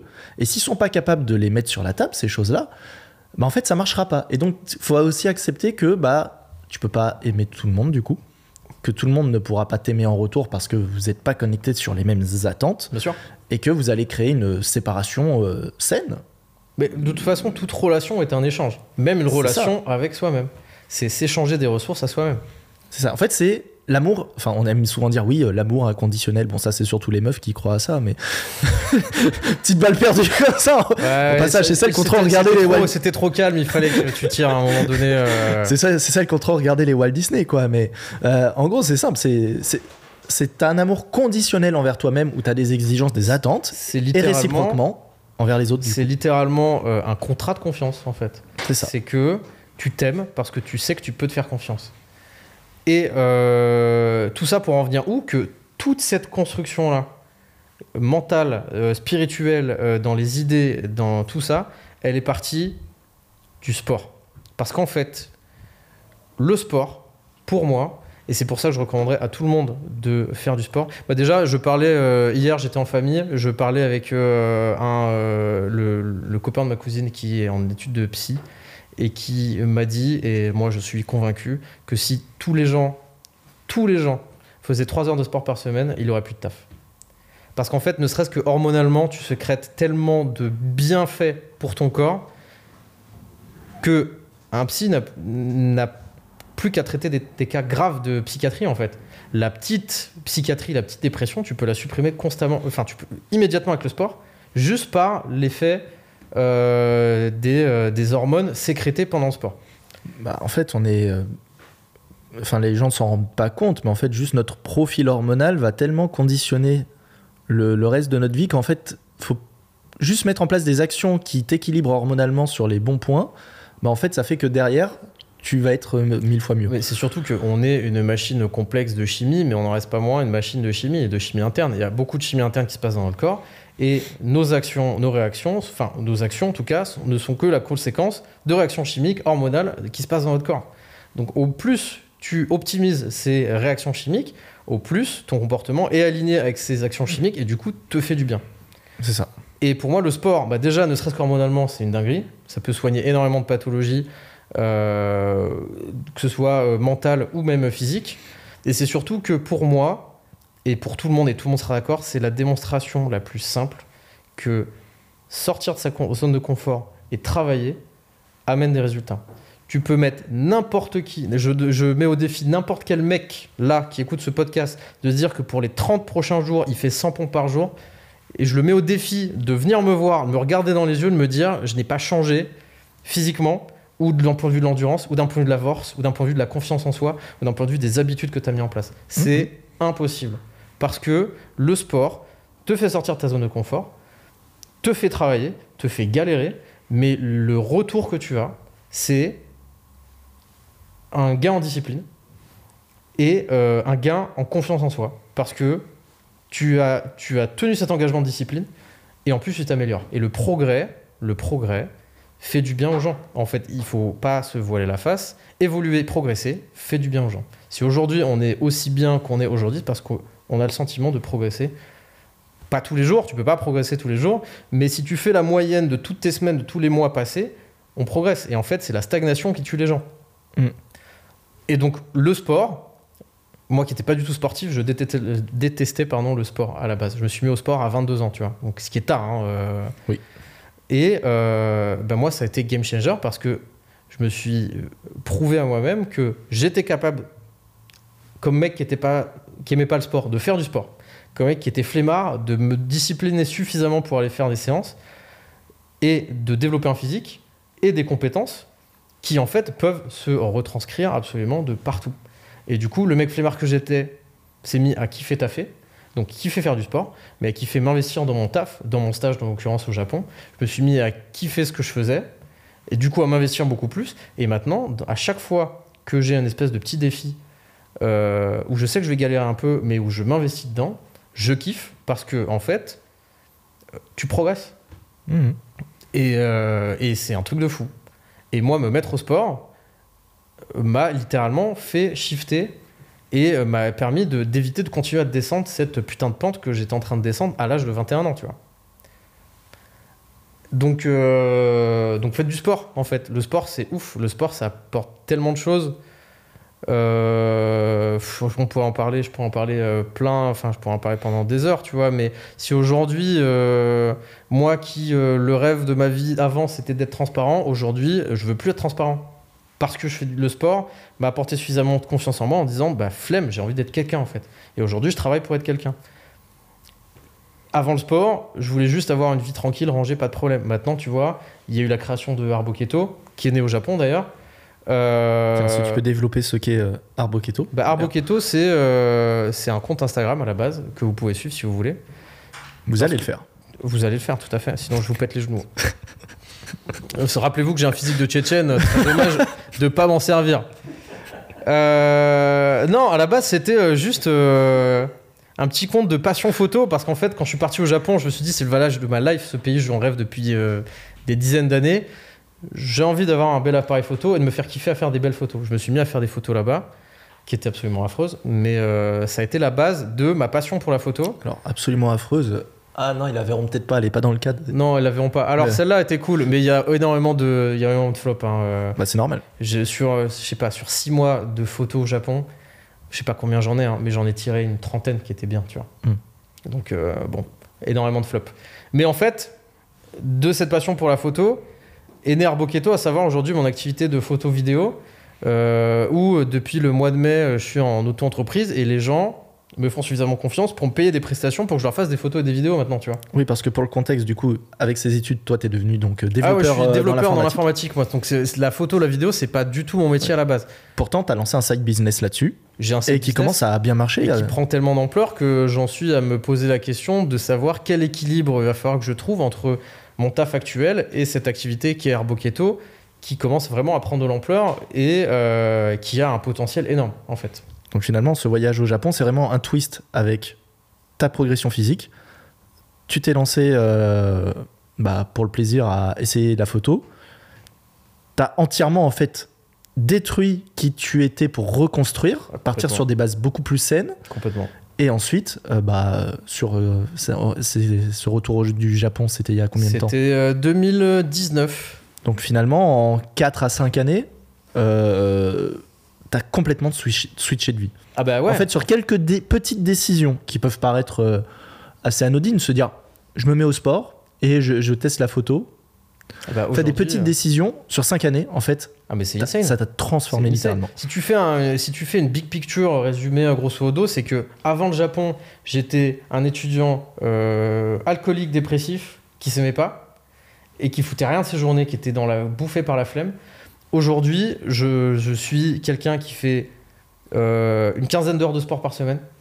euh, qui toute activité cumulée doit travailler entre 70 et 80 heures, que ce soit dans le dev ou dans la photo, qui a plein de projets, qui a plein d'envies, qui a plein d'ambitions. J'en avais aucune avant et euh, qui a un bête de physique, mine de rien quand même. Quand Oui. euh, je, pars, je pars de très loin, hein. J'ai fait 20 kilos de plus maintenant que ce que je faisais avant de faire, le- de faire du sport.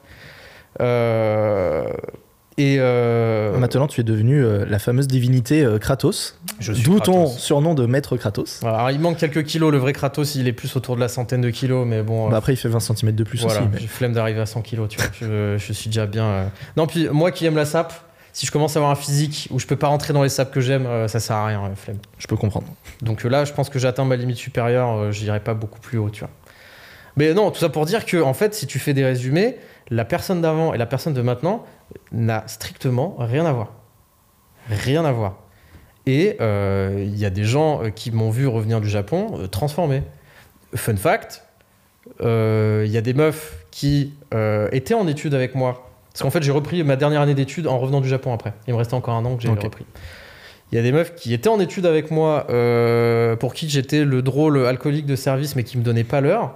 Je suis revenu six mois après, du, un an après, Berlin plus Japon, avec tout autre mindset, tout autre physique. Bizarrement, j'étais un petit peu plus intéressant, tu vois.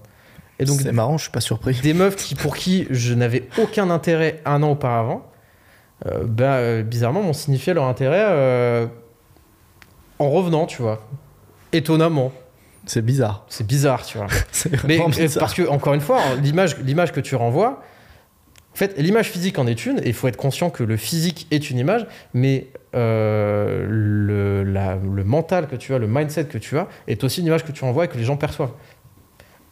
C'est ça. Et donc, bah, si tu t'aimes pas et que tu veux pas faire en sorte de t'aimer et qu'en plus de ça, t'as un corps éclaté, mais comment tu peux intéresser les gens C'est ça. Puis j'imagine qu'en plus, durant cette période au Japon, euh, t'as d'autant plus soigné ton apparence au-delà du physique sur euh, la, ta façon de t'habiller, etc. Enfin, ça, Ouais, c'est aller dans la continuité. J'ai encore euh, step up, c'est là où j'ai vraiment commencé à me démarquer un peu en termes de ça, parce que avant, j'aimais bien la sape, mais c'était, j'étais plutôt du genre à prendre des, des, des outfits casual et plutôt trouver des pièces stylées, un genre en rester en t-shirt jean, mais juste trouver un t-shirt cool, tu vois. Donc j'étais un peu plus que euh, normal, mais je restais dans du, de l'outfit hyper, euh, hyper euh, classique. Là où le Japon, euh, je me suis mis à tester des trucs, euh, j'ai ramené des trucs du Japon, je m'amuse maintenant à croiser avec des trucs euh, tradis japonais. Alors vous m'avez jamais vu avec ça parce que je suis tout le temps en habit de sport, mais j'ai des, euh, j'ai des kimonos et des fois je sors euh, taffé avec un kimono quoi. Ça m'arrive. Hmm. Parce qu'en fait, encore une fois, quand tu as confiance en toi, tu sais que tu peux tenter des trucs et te casser les gueules, c'est pas grave. Parce qu'en fait, Oui. quand tu comprends te casser la gueule fait partie du process et qu'il y a que ceux qui n'ont pas essayé, qui, qui- enfin, il y a que ceux qui se ratent pas sont ceux qui n'ont jamais essayé. Donc, si t'essaies pas, c'est sûr, t'es tranquille, mais tu bougeras pas de là où t'es, tu vois. Mm. Donc en fait, tu tentes des trucs et puis, euh, et puis tu te votes, c'est pas grave, tant pis. euh, un jour, j'ai fait kimono short, bon bah ça marche pas. bah voilà, je le sais, tu vois. Un, Mais- jour, euh, un jour, je me suis mis en handstand. Ma première traction, j'ai essayé, j'étais trop confiant parce que j'avais un, un- un- un an et demi de ça avant. J'étais là, genre, MDR, je fais la première traction, c'est de l'eau. MDR, hein, je me suis pas soulevé, je me suis pas soulevé. J'étais suspendu comme ça, les jambes pliées. Et en mode, je suis coincé, je ne, me je ne ferai pas de traction. Mais c'est bien, il faut se prendre des, faut se prendre des coups derrière la nuque. en Ouais, fait, c'est ça, ça. fait du bien. Il faut, ça construit l'ego. Et en fait, l'ego a quelque chose de très négatif, mais en fait, euh, l'ego et qui est s'aimer soi, ça passe par des, euh, des petites remises en question comme ça aussi. Ouais, bah, c'est accepter de se prendre des, des murs régulièrement, plus ou moins violents, et de se dire, ok, bon, bah, comment je peux faire pour euh, pas me le reprendre celui-là Ouais, c'est ça. Mais en fait, justement, tu crées ta capacité à t'adapter. Et à partir du moment où tu sais où tu t'adaptes, et qu'en plus, même en sortant de ta zone de confort, tu sais t'adapter, mais ah, t'es Ah, c'est invincible. tranquille. Bah, c'est ça. T'es trop fort. Et du coup, ouais, bah, comme tu le dis, bah, forcément, ça, je suis pas surpris que ça ait eu cet impact-là au final sur tes relations euh, euh, sociales avec, euh, avec les meufs, parce que bah, forcément, tu reviens, tu prends plus soin de toi dans ta façon de, de te comporter, dans ta façon de, de t'habiller, dans ton physique. Ouais. Euh, J'imagine que tu étais plus à l'aise aussi pour euh, parler. Ah, carrément. T'avais Ouais, plus mais- de choses à raconter parce que ne serait-ce que quand t'as fait un an à, à l'étranger, t'as des choses à raconter, Ah, à raconter qui peuvent être Et hyper pertinentes. j'avais- lu des bouquins, euh, je m'étais intéressé à des trucs, j'avais regardé un peu l'histoire du Japon. Enfin, tu sais, c'est con, hein, mais t'as des trucs à raconter en fait. Bah, tu ça. deviens intéressant. Bah, versus quelqu'un qui bouge pas de chez lui euh, ou qui se résume à regarder des séries ou à jouer, bah oui, forcément, sur un, un an de vie comme ça, t'as pas grand chose à raconter à part si t'as envie de raconter à la meuf. Bon, là, faut que je t'explique. Là, j'ai fait une nou- nouvelle team sur Dofus. Ah, Ouais, ouais, j'ai changé euh, mon équipe. Là, franchement, je farme le donjon euh, en 5 minutes au lieu de 6. Oui, Ça me fait une rentabilité. Et la meuf elle dit mais quel, quel immense fils de pute, va-t'en, tu vois. déjà va prendre une douche et puis après, euh, et puis après tu reviens me parler, parler quand t'auras plus les cheveux gras quoi. C'est ça. Ou Mais, quand t'auras euh, plus de cheveux au choix. Ou plus de cheveux, tu. En l'occurrence, euh, bon, Ouais. Petit aparté, apart- aparté capillaire. Est-ce que tout- on est d'accord pour dire que quand on est dans notre situation, à savoir que ça se voit trop, oui, qu'on a une calvitie avec euh, des golfs là et potentiellement des giga trous ici, faut raser la tête les, Les gars, il faut raser, on est d'accord. euh, vivez pas dans le déni. Ou alors allez en Turquie si jamais vous voulez. Mais en fait, tout le monde le voit. Même vous, vous le savez. voilà. C'est relou, hein, c'est chiant. Mais justement, ne subissez pas cette situation-là, soyez acteur. En fait, prenez conscience que ne pas faire un choix est un choix. C'est choisir de ne pas choisir. Donc ça veut dire choisir, se laisser bouffer par les autres. Et donc choisir de ne pas prendre en main sa calvitie, c'est choisir de la subir, cette calvitie. Et donc, et bah, euh, tu sais, Bah, tu auras une- vous avez pas 50 options. hein. Vous rasez, euh, voilà, et puis c'est tout. Raser la tête, c'est très bien. euh, ça surprend les gens au début, et puis, et puis c'est bon, tu vois. Puis ça va vous surprendre vous. Surtout si là on est actuellement au mois de janvier, ça va vous surprendre quand vous allez sortir. Ouais, bah, jamais sur mon bonnet. Vous allez quoi. comprendre pourquoi quand t'es chauve, t'as H24 un bonnet sur la tête. Mais non, Et non. ouais, et tu vois, aujourd'hui, je suis passé euh, de mec à vouloir être transparent à aujourd'hui, j'ai envie euh, d'inspirer, en tout cas d'être une bonne influence pour les gens que je fréquente. Et assez paradoxalement, j'avais l'impression d'être pote avec tout le monde quand j'étais pas bien, parce que tout le monde venait me parler, parce que j'avais l'image de mec populaire. Je me suis rendu compte que j'étais pote avec personne, parce qu'en fait, à partir du moment où j'ai changé, bizarrement, il y en a qui ont disparu, tu vois.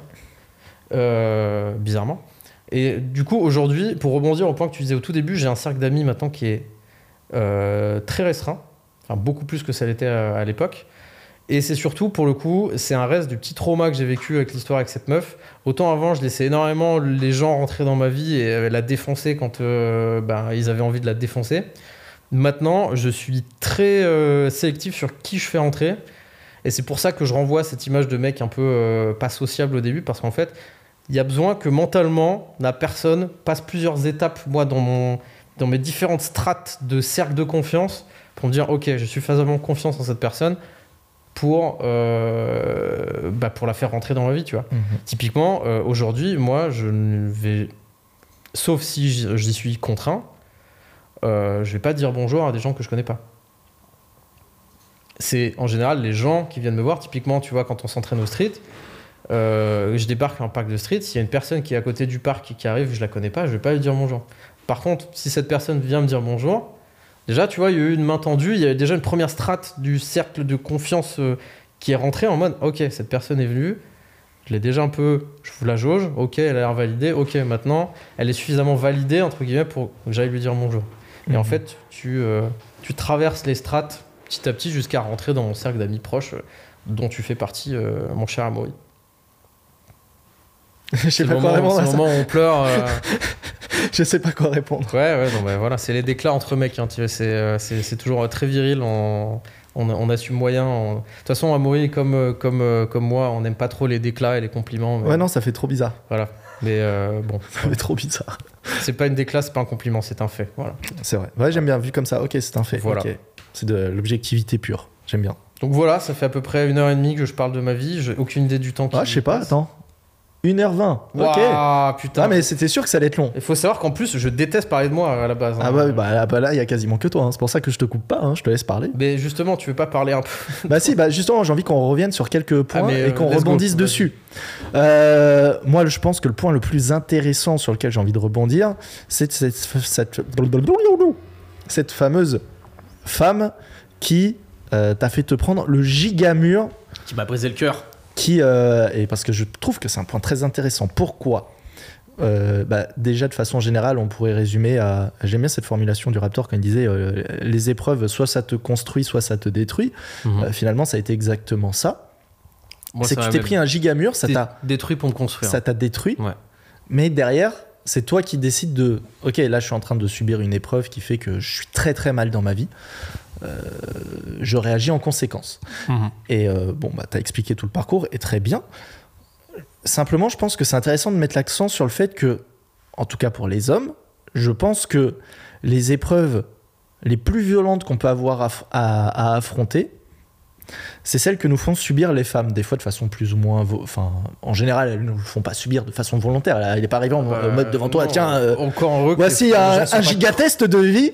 Encore, encore heureux que les, les femmes soient pas cruelles, tu vois, pas toutes. Mais euh, néanmoins, euh, qu'elle le veuille ou non, in fine, c'est, euh, je trouve, bah, même dans mon parcours, je, je me retrouve aussi un peu là-dedans, euh, même si c'était beaucoup moins, enfin c'était très différent, mais euh, in fine, souvent les ruptures amoureuses, c'est quand même des, des moments Ah, qui mais, construisent oui. énormément l'homme que tu deviens Mais par la parce que suite. je pense que ça revient à ce qu'on disait au début aussi, où toute action d'un homme est drivée par sa volonté de plaire aux femmes. Et quand tu te prends un mur par une femme et qui est la finalité de ta vie, qui est de plaire à une femme, t'as l'impression de plaire à une femme et que cette femme, euh, enfin, cette femme te plaît, t'as l'impression de lui plaire. Tu te prends une giga tarte dans la gueule par ça. En fait, c'est tout ton monde qui se brise et tout, en fait, toutes les actions que t'avais mis en place avant pour en arriver là, qui s'effondrent comme un château de cartes, tu vois. Donc je pense que c'est pour ça que les ruptures amou- amoureuses font si mal quand t'es quand t'es un mec. Qu'en fait, Et tant de bien à la fois, en fait, finalement. Ah mais oui, en fait, ce qu'il faut, surtout par contre, ce qu'il faut, c'est euh, faut pas s'apitoyer sur son sort. Ça n'a jamais aidé personne de, de s'apitoyer sur son sort. Et il faut euh, mettre en place des actions. Ça fait mal, mais il faut mettre en place des actions. Moi, je suis très. euh, bah, Aujourd'hui, c'est très à la mode, mais euh, moi, je le suivais même ça. Je suis très euh, stoïcisme dans l'âme, dans l'âme, pardon, où tu es maître de ce qui te passe. Tu as toujours une marge de manœuvre sur ce qui te passe dans ta vie le fait qu'il y ait une rupture amoureuse, bah, tu le contrôles pas forcément. Des fois, la, la- la femme en question décide d'arrêter là. Pour Ouais. ses raisons à elle, c'est un fait. Et tu es peut certainement pour quelque chose, puisqu'il s'est passé des trucs. Mais voilà, mais je veux dire, dans l'instant de la rupture, tu es pour rien. Par contre, comment tu vas vivre la, la rupture, là, c'est ton fait. Et c'est là où tu te dis, eh ben, qu'est-ce que je fais? Est-ce que je subis ça? Est-ce que je vais juste devenir une grosse merde à pleurer, bouffer et devenir un gros tas euh, Ou alors, est-ce que je vais utiliser... euh, Pardon, je, C'est parti. Ou alors, est-ce que j'utilise cette putain d'inertie qui me tire vers le bas à essayer d'une quelconque façon, essayer de la rediriger vers le haut ou, ou dans une autre direction, tu vois. Mais au moins, mm, ressortir la tête de l'eau. Je pense surtout qu'un homme a besoin d'avoir la tête sous l'eau pour réagir. Là, on pense la, la psychologie des hommes et des femmes est pas du tout la même et un, un mec malheureusement ne réagit qu'aux tartes dans la gueule. Ah, je pense que, ouais, souvent. Bah, disons que tant que tu vois pas une raison d'avancer, t'avanceras pas. Tu ce serait comme dire à quelqu'un euh, qui fume euh, Bon, arrête de fumer parce que c'est pas bon pour ta santé. En fait, tant que tu vois pas, la, tu peux pas, et pas capable de mettre, de détecter à l'instant T la douleur qu'engendre l'action que tu fais, bah, en fait, t'as aucune raison d'arrêter l'action parce que. Alors, il y en a qui arrivent à se projeter, et heureusement qu'on a une Mhm. capacité de projection, mais pour beaucoup, beaucoup de choses, on est très dans l'immédiat. On Non, se dit, quand oui, bah, enfin, là, lointain, là, on- je subis pas. L'être humain n'y arrive pas quand c'est trop toute façon. Si c'est dans 10 ans ou dans 20 ans, bon, bah, en fait, je m'en fous. Ouais, ouais. Donc, alors que quand t'as. Surtout pour la cigarette, t'as toujours l'exemple de euh, l'enculé qui a fumé, fumé toute sa vie, qui est arrivé jusqu'à 85 ans, qui est même pas mort d'un cancer du poumon. Euh, ou à l'inverse, le mec qui n'a jamais fait une club de service et qui développe un cancer euh, de la langue ou du. Voilà. Et le monde dit ouais, de toute façon, ça sert à rien, machin.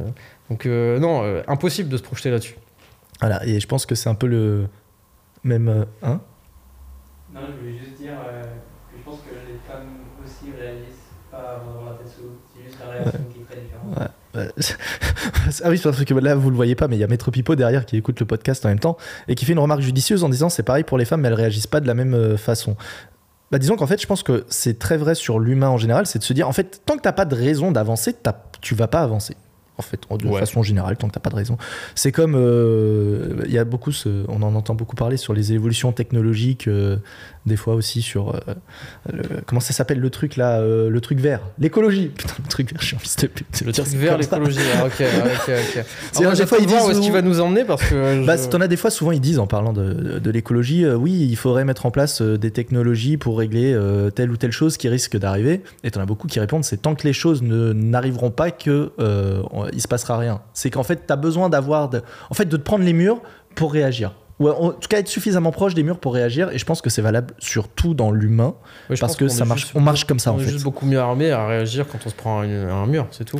C'est comme euh, parallèle euh, perso sur euh, le business. C'est une fois que je me suis retrouvé à ne plus avoir mon aide chômage que j'ai fait mes meilleurs gains. Alors on pourrait se dire, bah oui, mais c'est tout ce que tu as construit pendant cette période chômage qui t'a permis de, in fine, avoir des gains. Ce qui est fondamentalement pas faux. Ce qui est pas faux. Néanmoins, c'est là où je me suis mis à être beaucoup plus rationnel et euh, beaucoup plus pragmatique sur ma situation et à mettre en place des actions qui apportent beaucoup plus de résultats. Au moment où je me suis dit, bah oui, mais en fait, après, j'ai plus rien pour bouffer de toute façon. Mmh.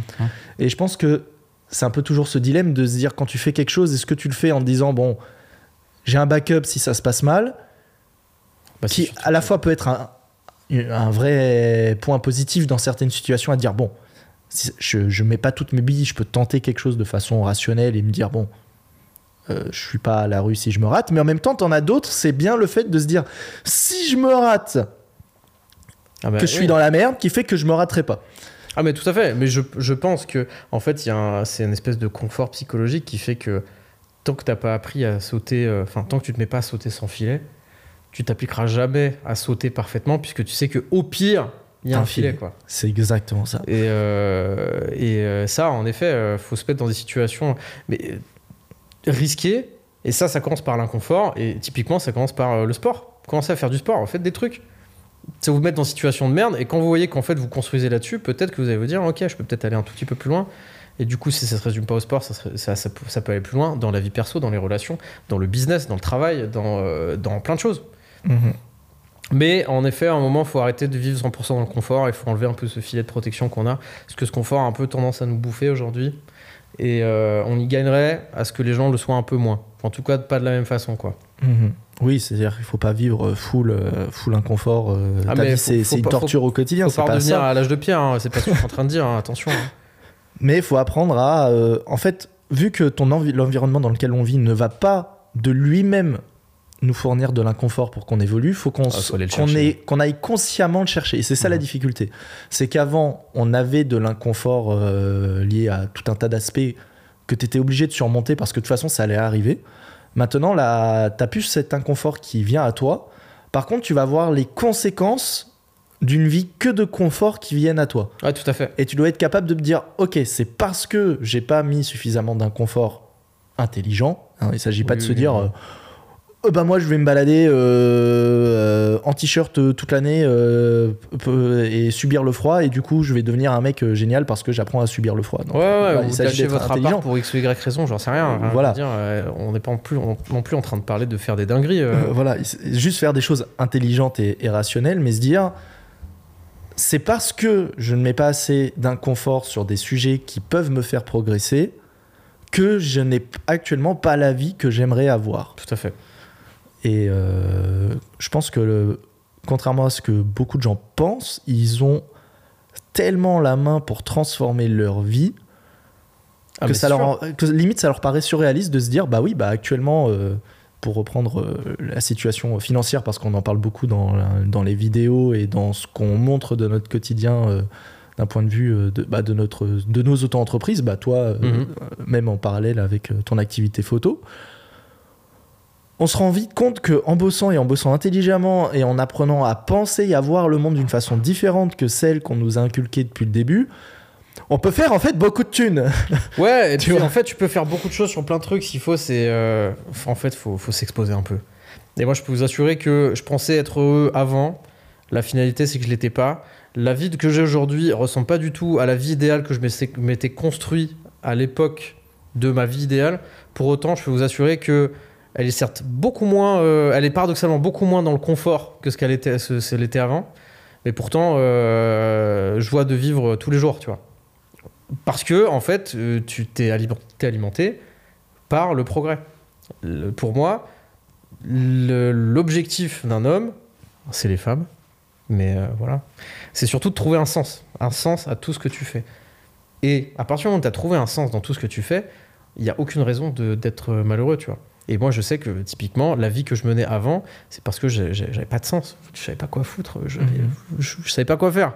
Donc, euh, je me cassais la tête en me disant, bon, bah, euh, quitte à rien faire, autant euh, rien faire en soirée, quoi. Mhm. Mais trouvez des trucs à faire. Et euh, mettez-vous dans les situations d'inconfort. Apprenez l'inconfort, apprenez à vous discipliner face à l'inconfort. Et en fait, c'est là que tu as des bêtes de progrès. Alors par contre, je voulais juste re- revenir sur un point. c'est- On, on- on dit à chaque fois oui, c'est les femmes. Parce qu'il y en a forcément certains qui sont un peu cons, Non, non, mais. euh, qui vont comprendre ça. ça en rigolant. Ouais, euh, mais qui vont comprendre ça du genre ah ouais en gros euh, le mec le but de sa vie c'est baiser plein le mec, de le meufs, mec pense qu'à niquer, quoi. non, non, c'était, moi je dis ça, c'était, ironique. hein, c'est bah enfin disons que c'est pas ironique dans le sens où oui les femmes c'est un, objectif mais c'est pas au sens de les femmes euh, oui il faut que je baisse tout le monde Ah non, non, non, mais tout à fait. Non, c'est, un objectif. De toute façon, euh, à mon avis, personne, euh, personne de sensé s'imagine avoir une vie triste et seule, quoi. Ouais voilà Donc euh, à partir du moment où la vie idéale, euh, dans l'idée générale, c'est pas une vie triste et seule, vous pouvez un petit peu vous douter que euh, il faut qu'il y ait quelqu'un dans votre vie, quoi. Voilà, c'est dans ce sens-là. C'est que ça amène à la construction bah, d'une suite à notre existence, parce que on, pourrait, faut, on peut aussi le voir comme ça. Alors, même si c'est très à la mode de dire qu'il bon, faut plus faire d'enfants, la planète ça méta, là. euh, c'est ce que tu veux, quoi. Tu parles Mais- du sens de la vie, là. Mais disons que d'un point de vue purement biologique, le but d'une espèce, c'est quand même de euh, perdurer dans le temps. Tout à fait. Donc, il y a un moment donné, il faut bien qu'il y ait euh, un mec et une meuf. euh, qui, euh, Oui, euh, tu- on a compris, c'est qui bon. crée une famille, quoi. Ouais, Ok. Donc, et à un moment donné, c'est logique que, en tant qu'homme, le but de ta vie, à un moment donné, ce soit de plaire à, aux femmes, en général.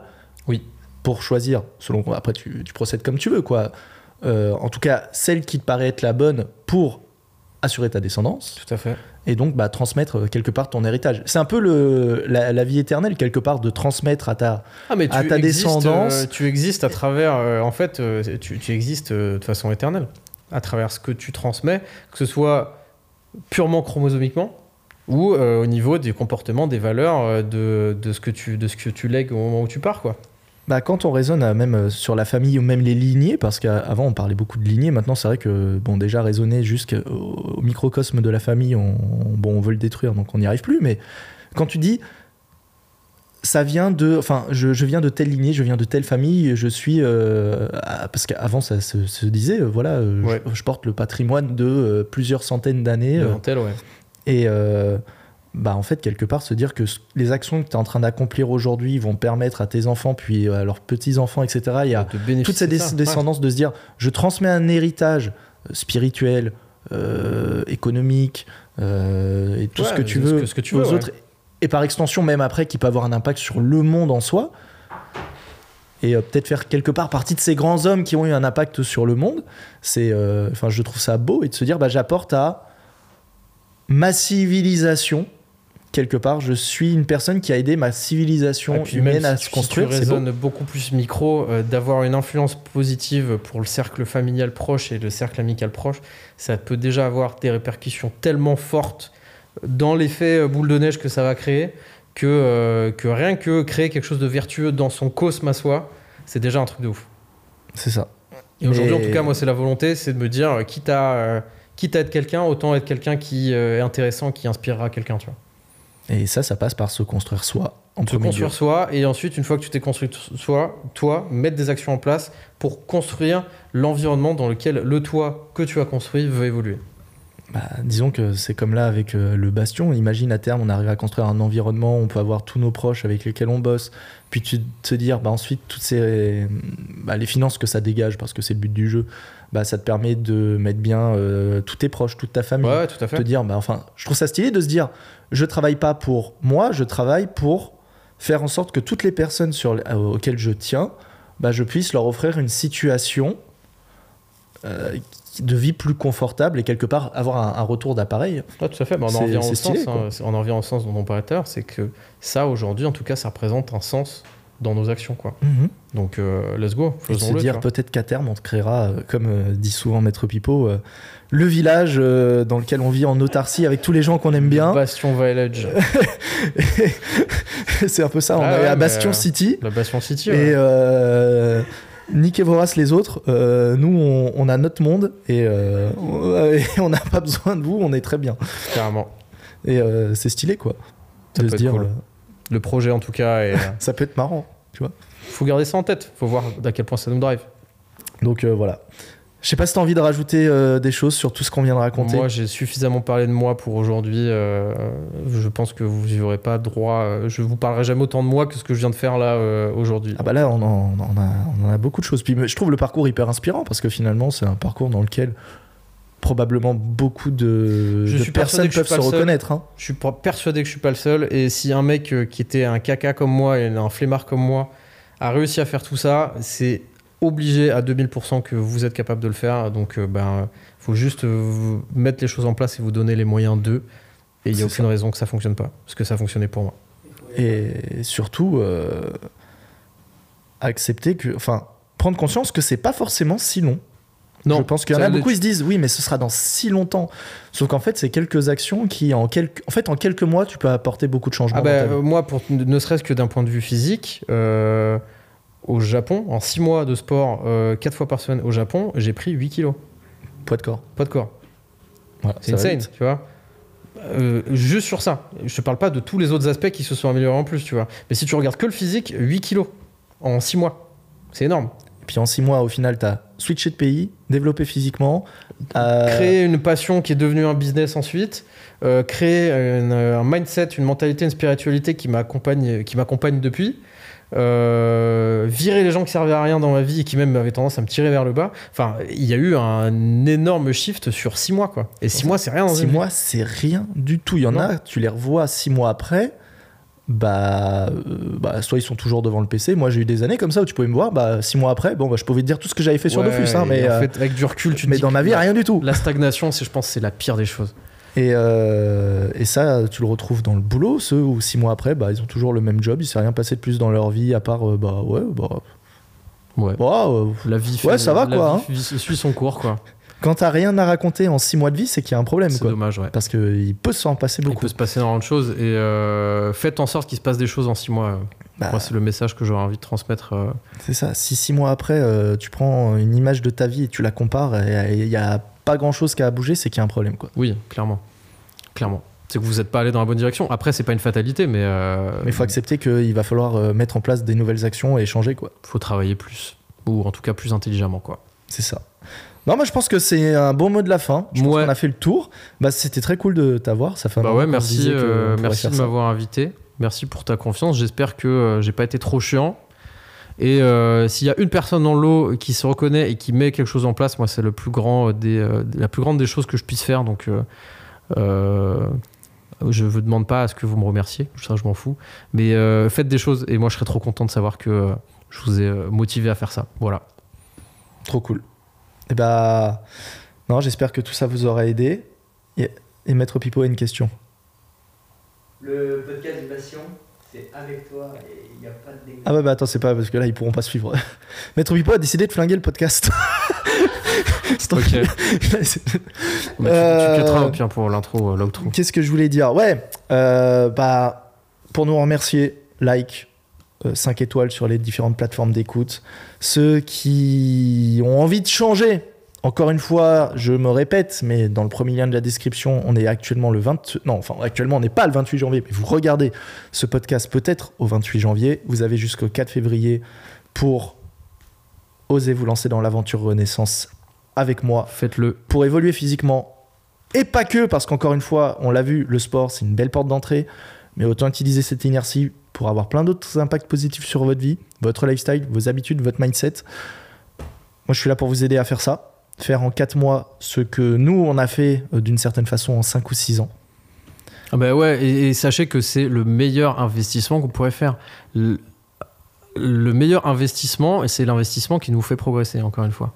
Et euh, je pense que si vous sommez un petit peu toutes les choses euh, de merde dans lesquelles vous, vous passez du temps ou de l'argent, ou les deux, vous vous rendrez compte que vous perdez un paquet de ressources que vous auriez pu mettre à quelque chose d'un peu plus grand. Euh, et qui est euh, Renaissance, euh, pour ne citer Voilà. que ça, par exemple. Ah bah moi, j'aurais été prêt à tout donner euh, avec du recul. J'en avais parlé, on conclura avec ça. Moi, je me rappelle à l'époque où je où je me sentais pas encore très bien. J'avais, il y a Eric Flack qui commence à faire des vidéos Helio et tout. Ouais. Moi, je me disais vraiment, putain, mais si un jour je peux me rapprocher un peu de la vie de ces mecs-là, et si un jour ils font un truc pour aider à tendre vers la vie qu'ils ont, ah, j'aurais été prêt à donner euh, beaucoup pour, euh, Ah bah ouais, pour m'en rapprocher. Moi, pareil, pareil.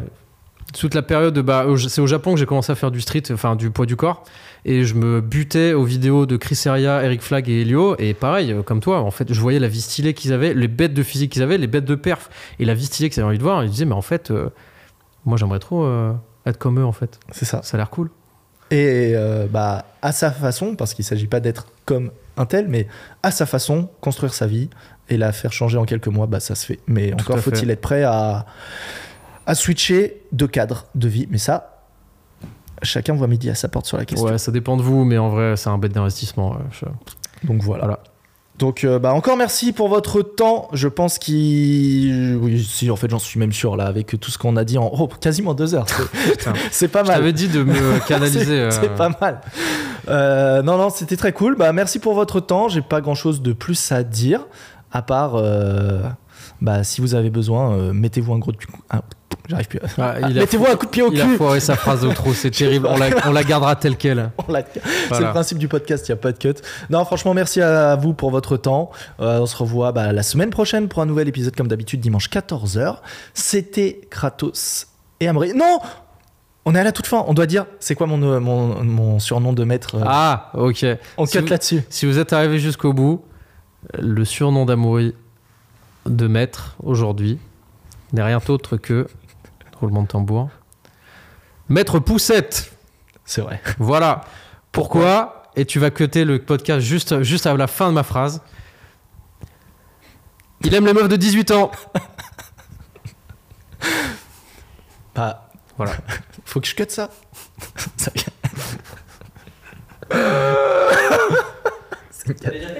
C'est une catastrophe. Non, j'ai pas fait. 19. Spoil, j'ai jamais fait 18 ans parce que à cet âge-là, euh, bah, j'ai jamais eu de meuf en fait. Oui, non, mais euh, maintenant, maintenant, Amaury est attiré par les femmes de type jeune. Tu tu sais que tout ça, c'est dans le podcast. hein. Oui, oui, mais c'est pour ça. De type euh, plus jeune que moi. Oui, mais bon, bref. Euh, on, on- on abordera On abordera cette thématique plus cette tard dans, thématique un- plus tard, ce n'est pas le moment. dans le, hein. dans le podcast de la semaine prochaine. Les cougars ou la sortie du berceau. C'est un bête de sujet.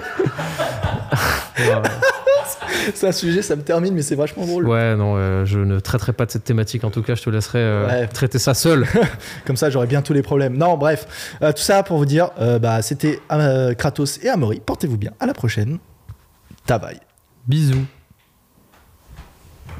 Oh, la fin de podcast. c'est une catastrophe. roulement.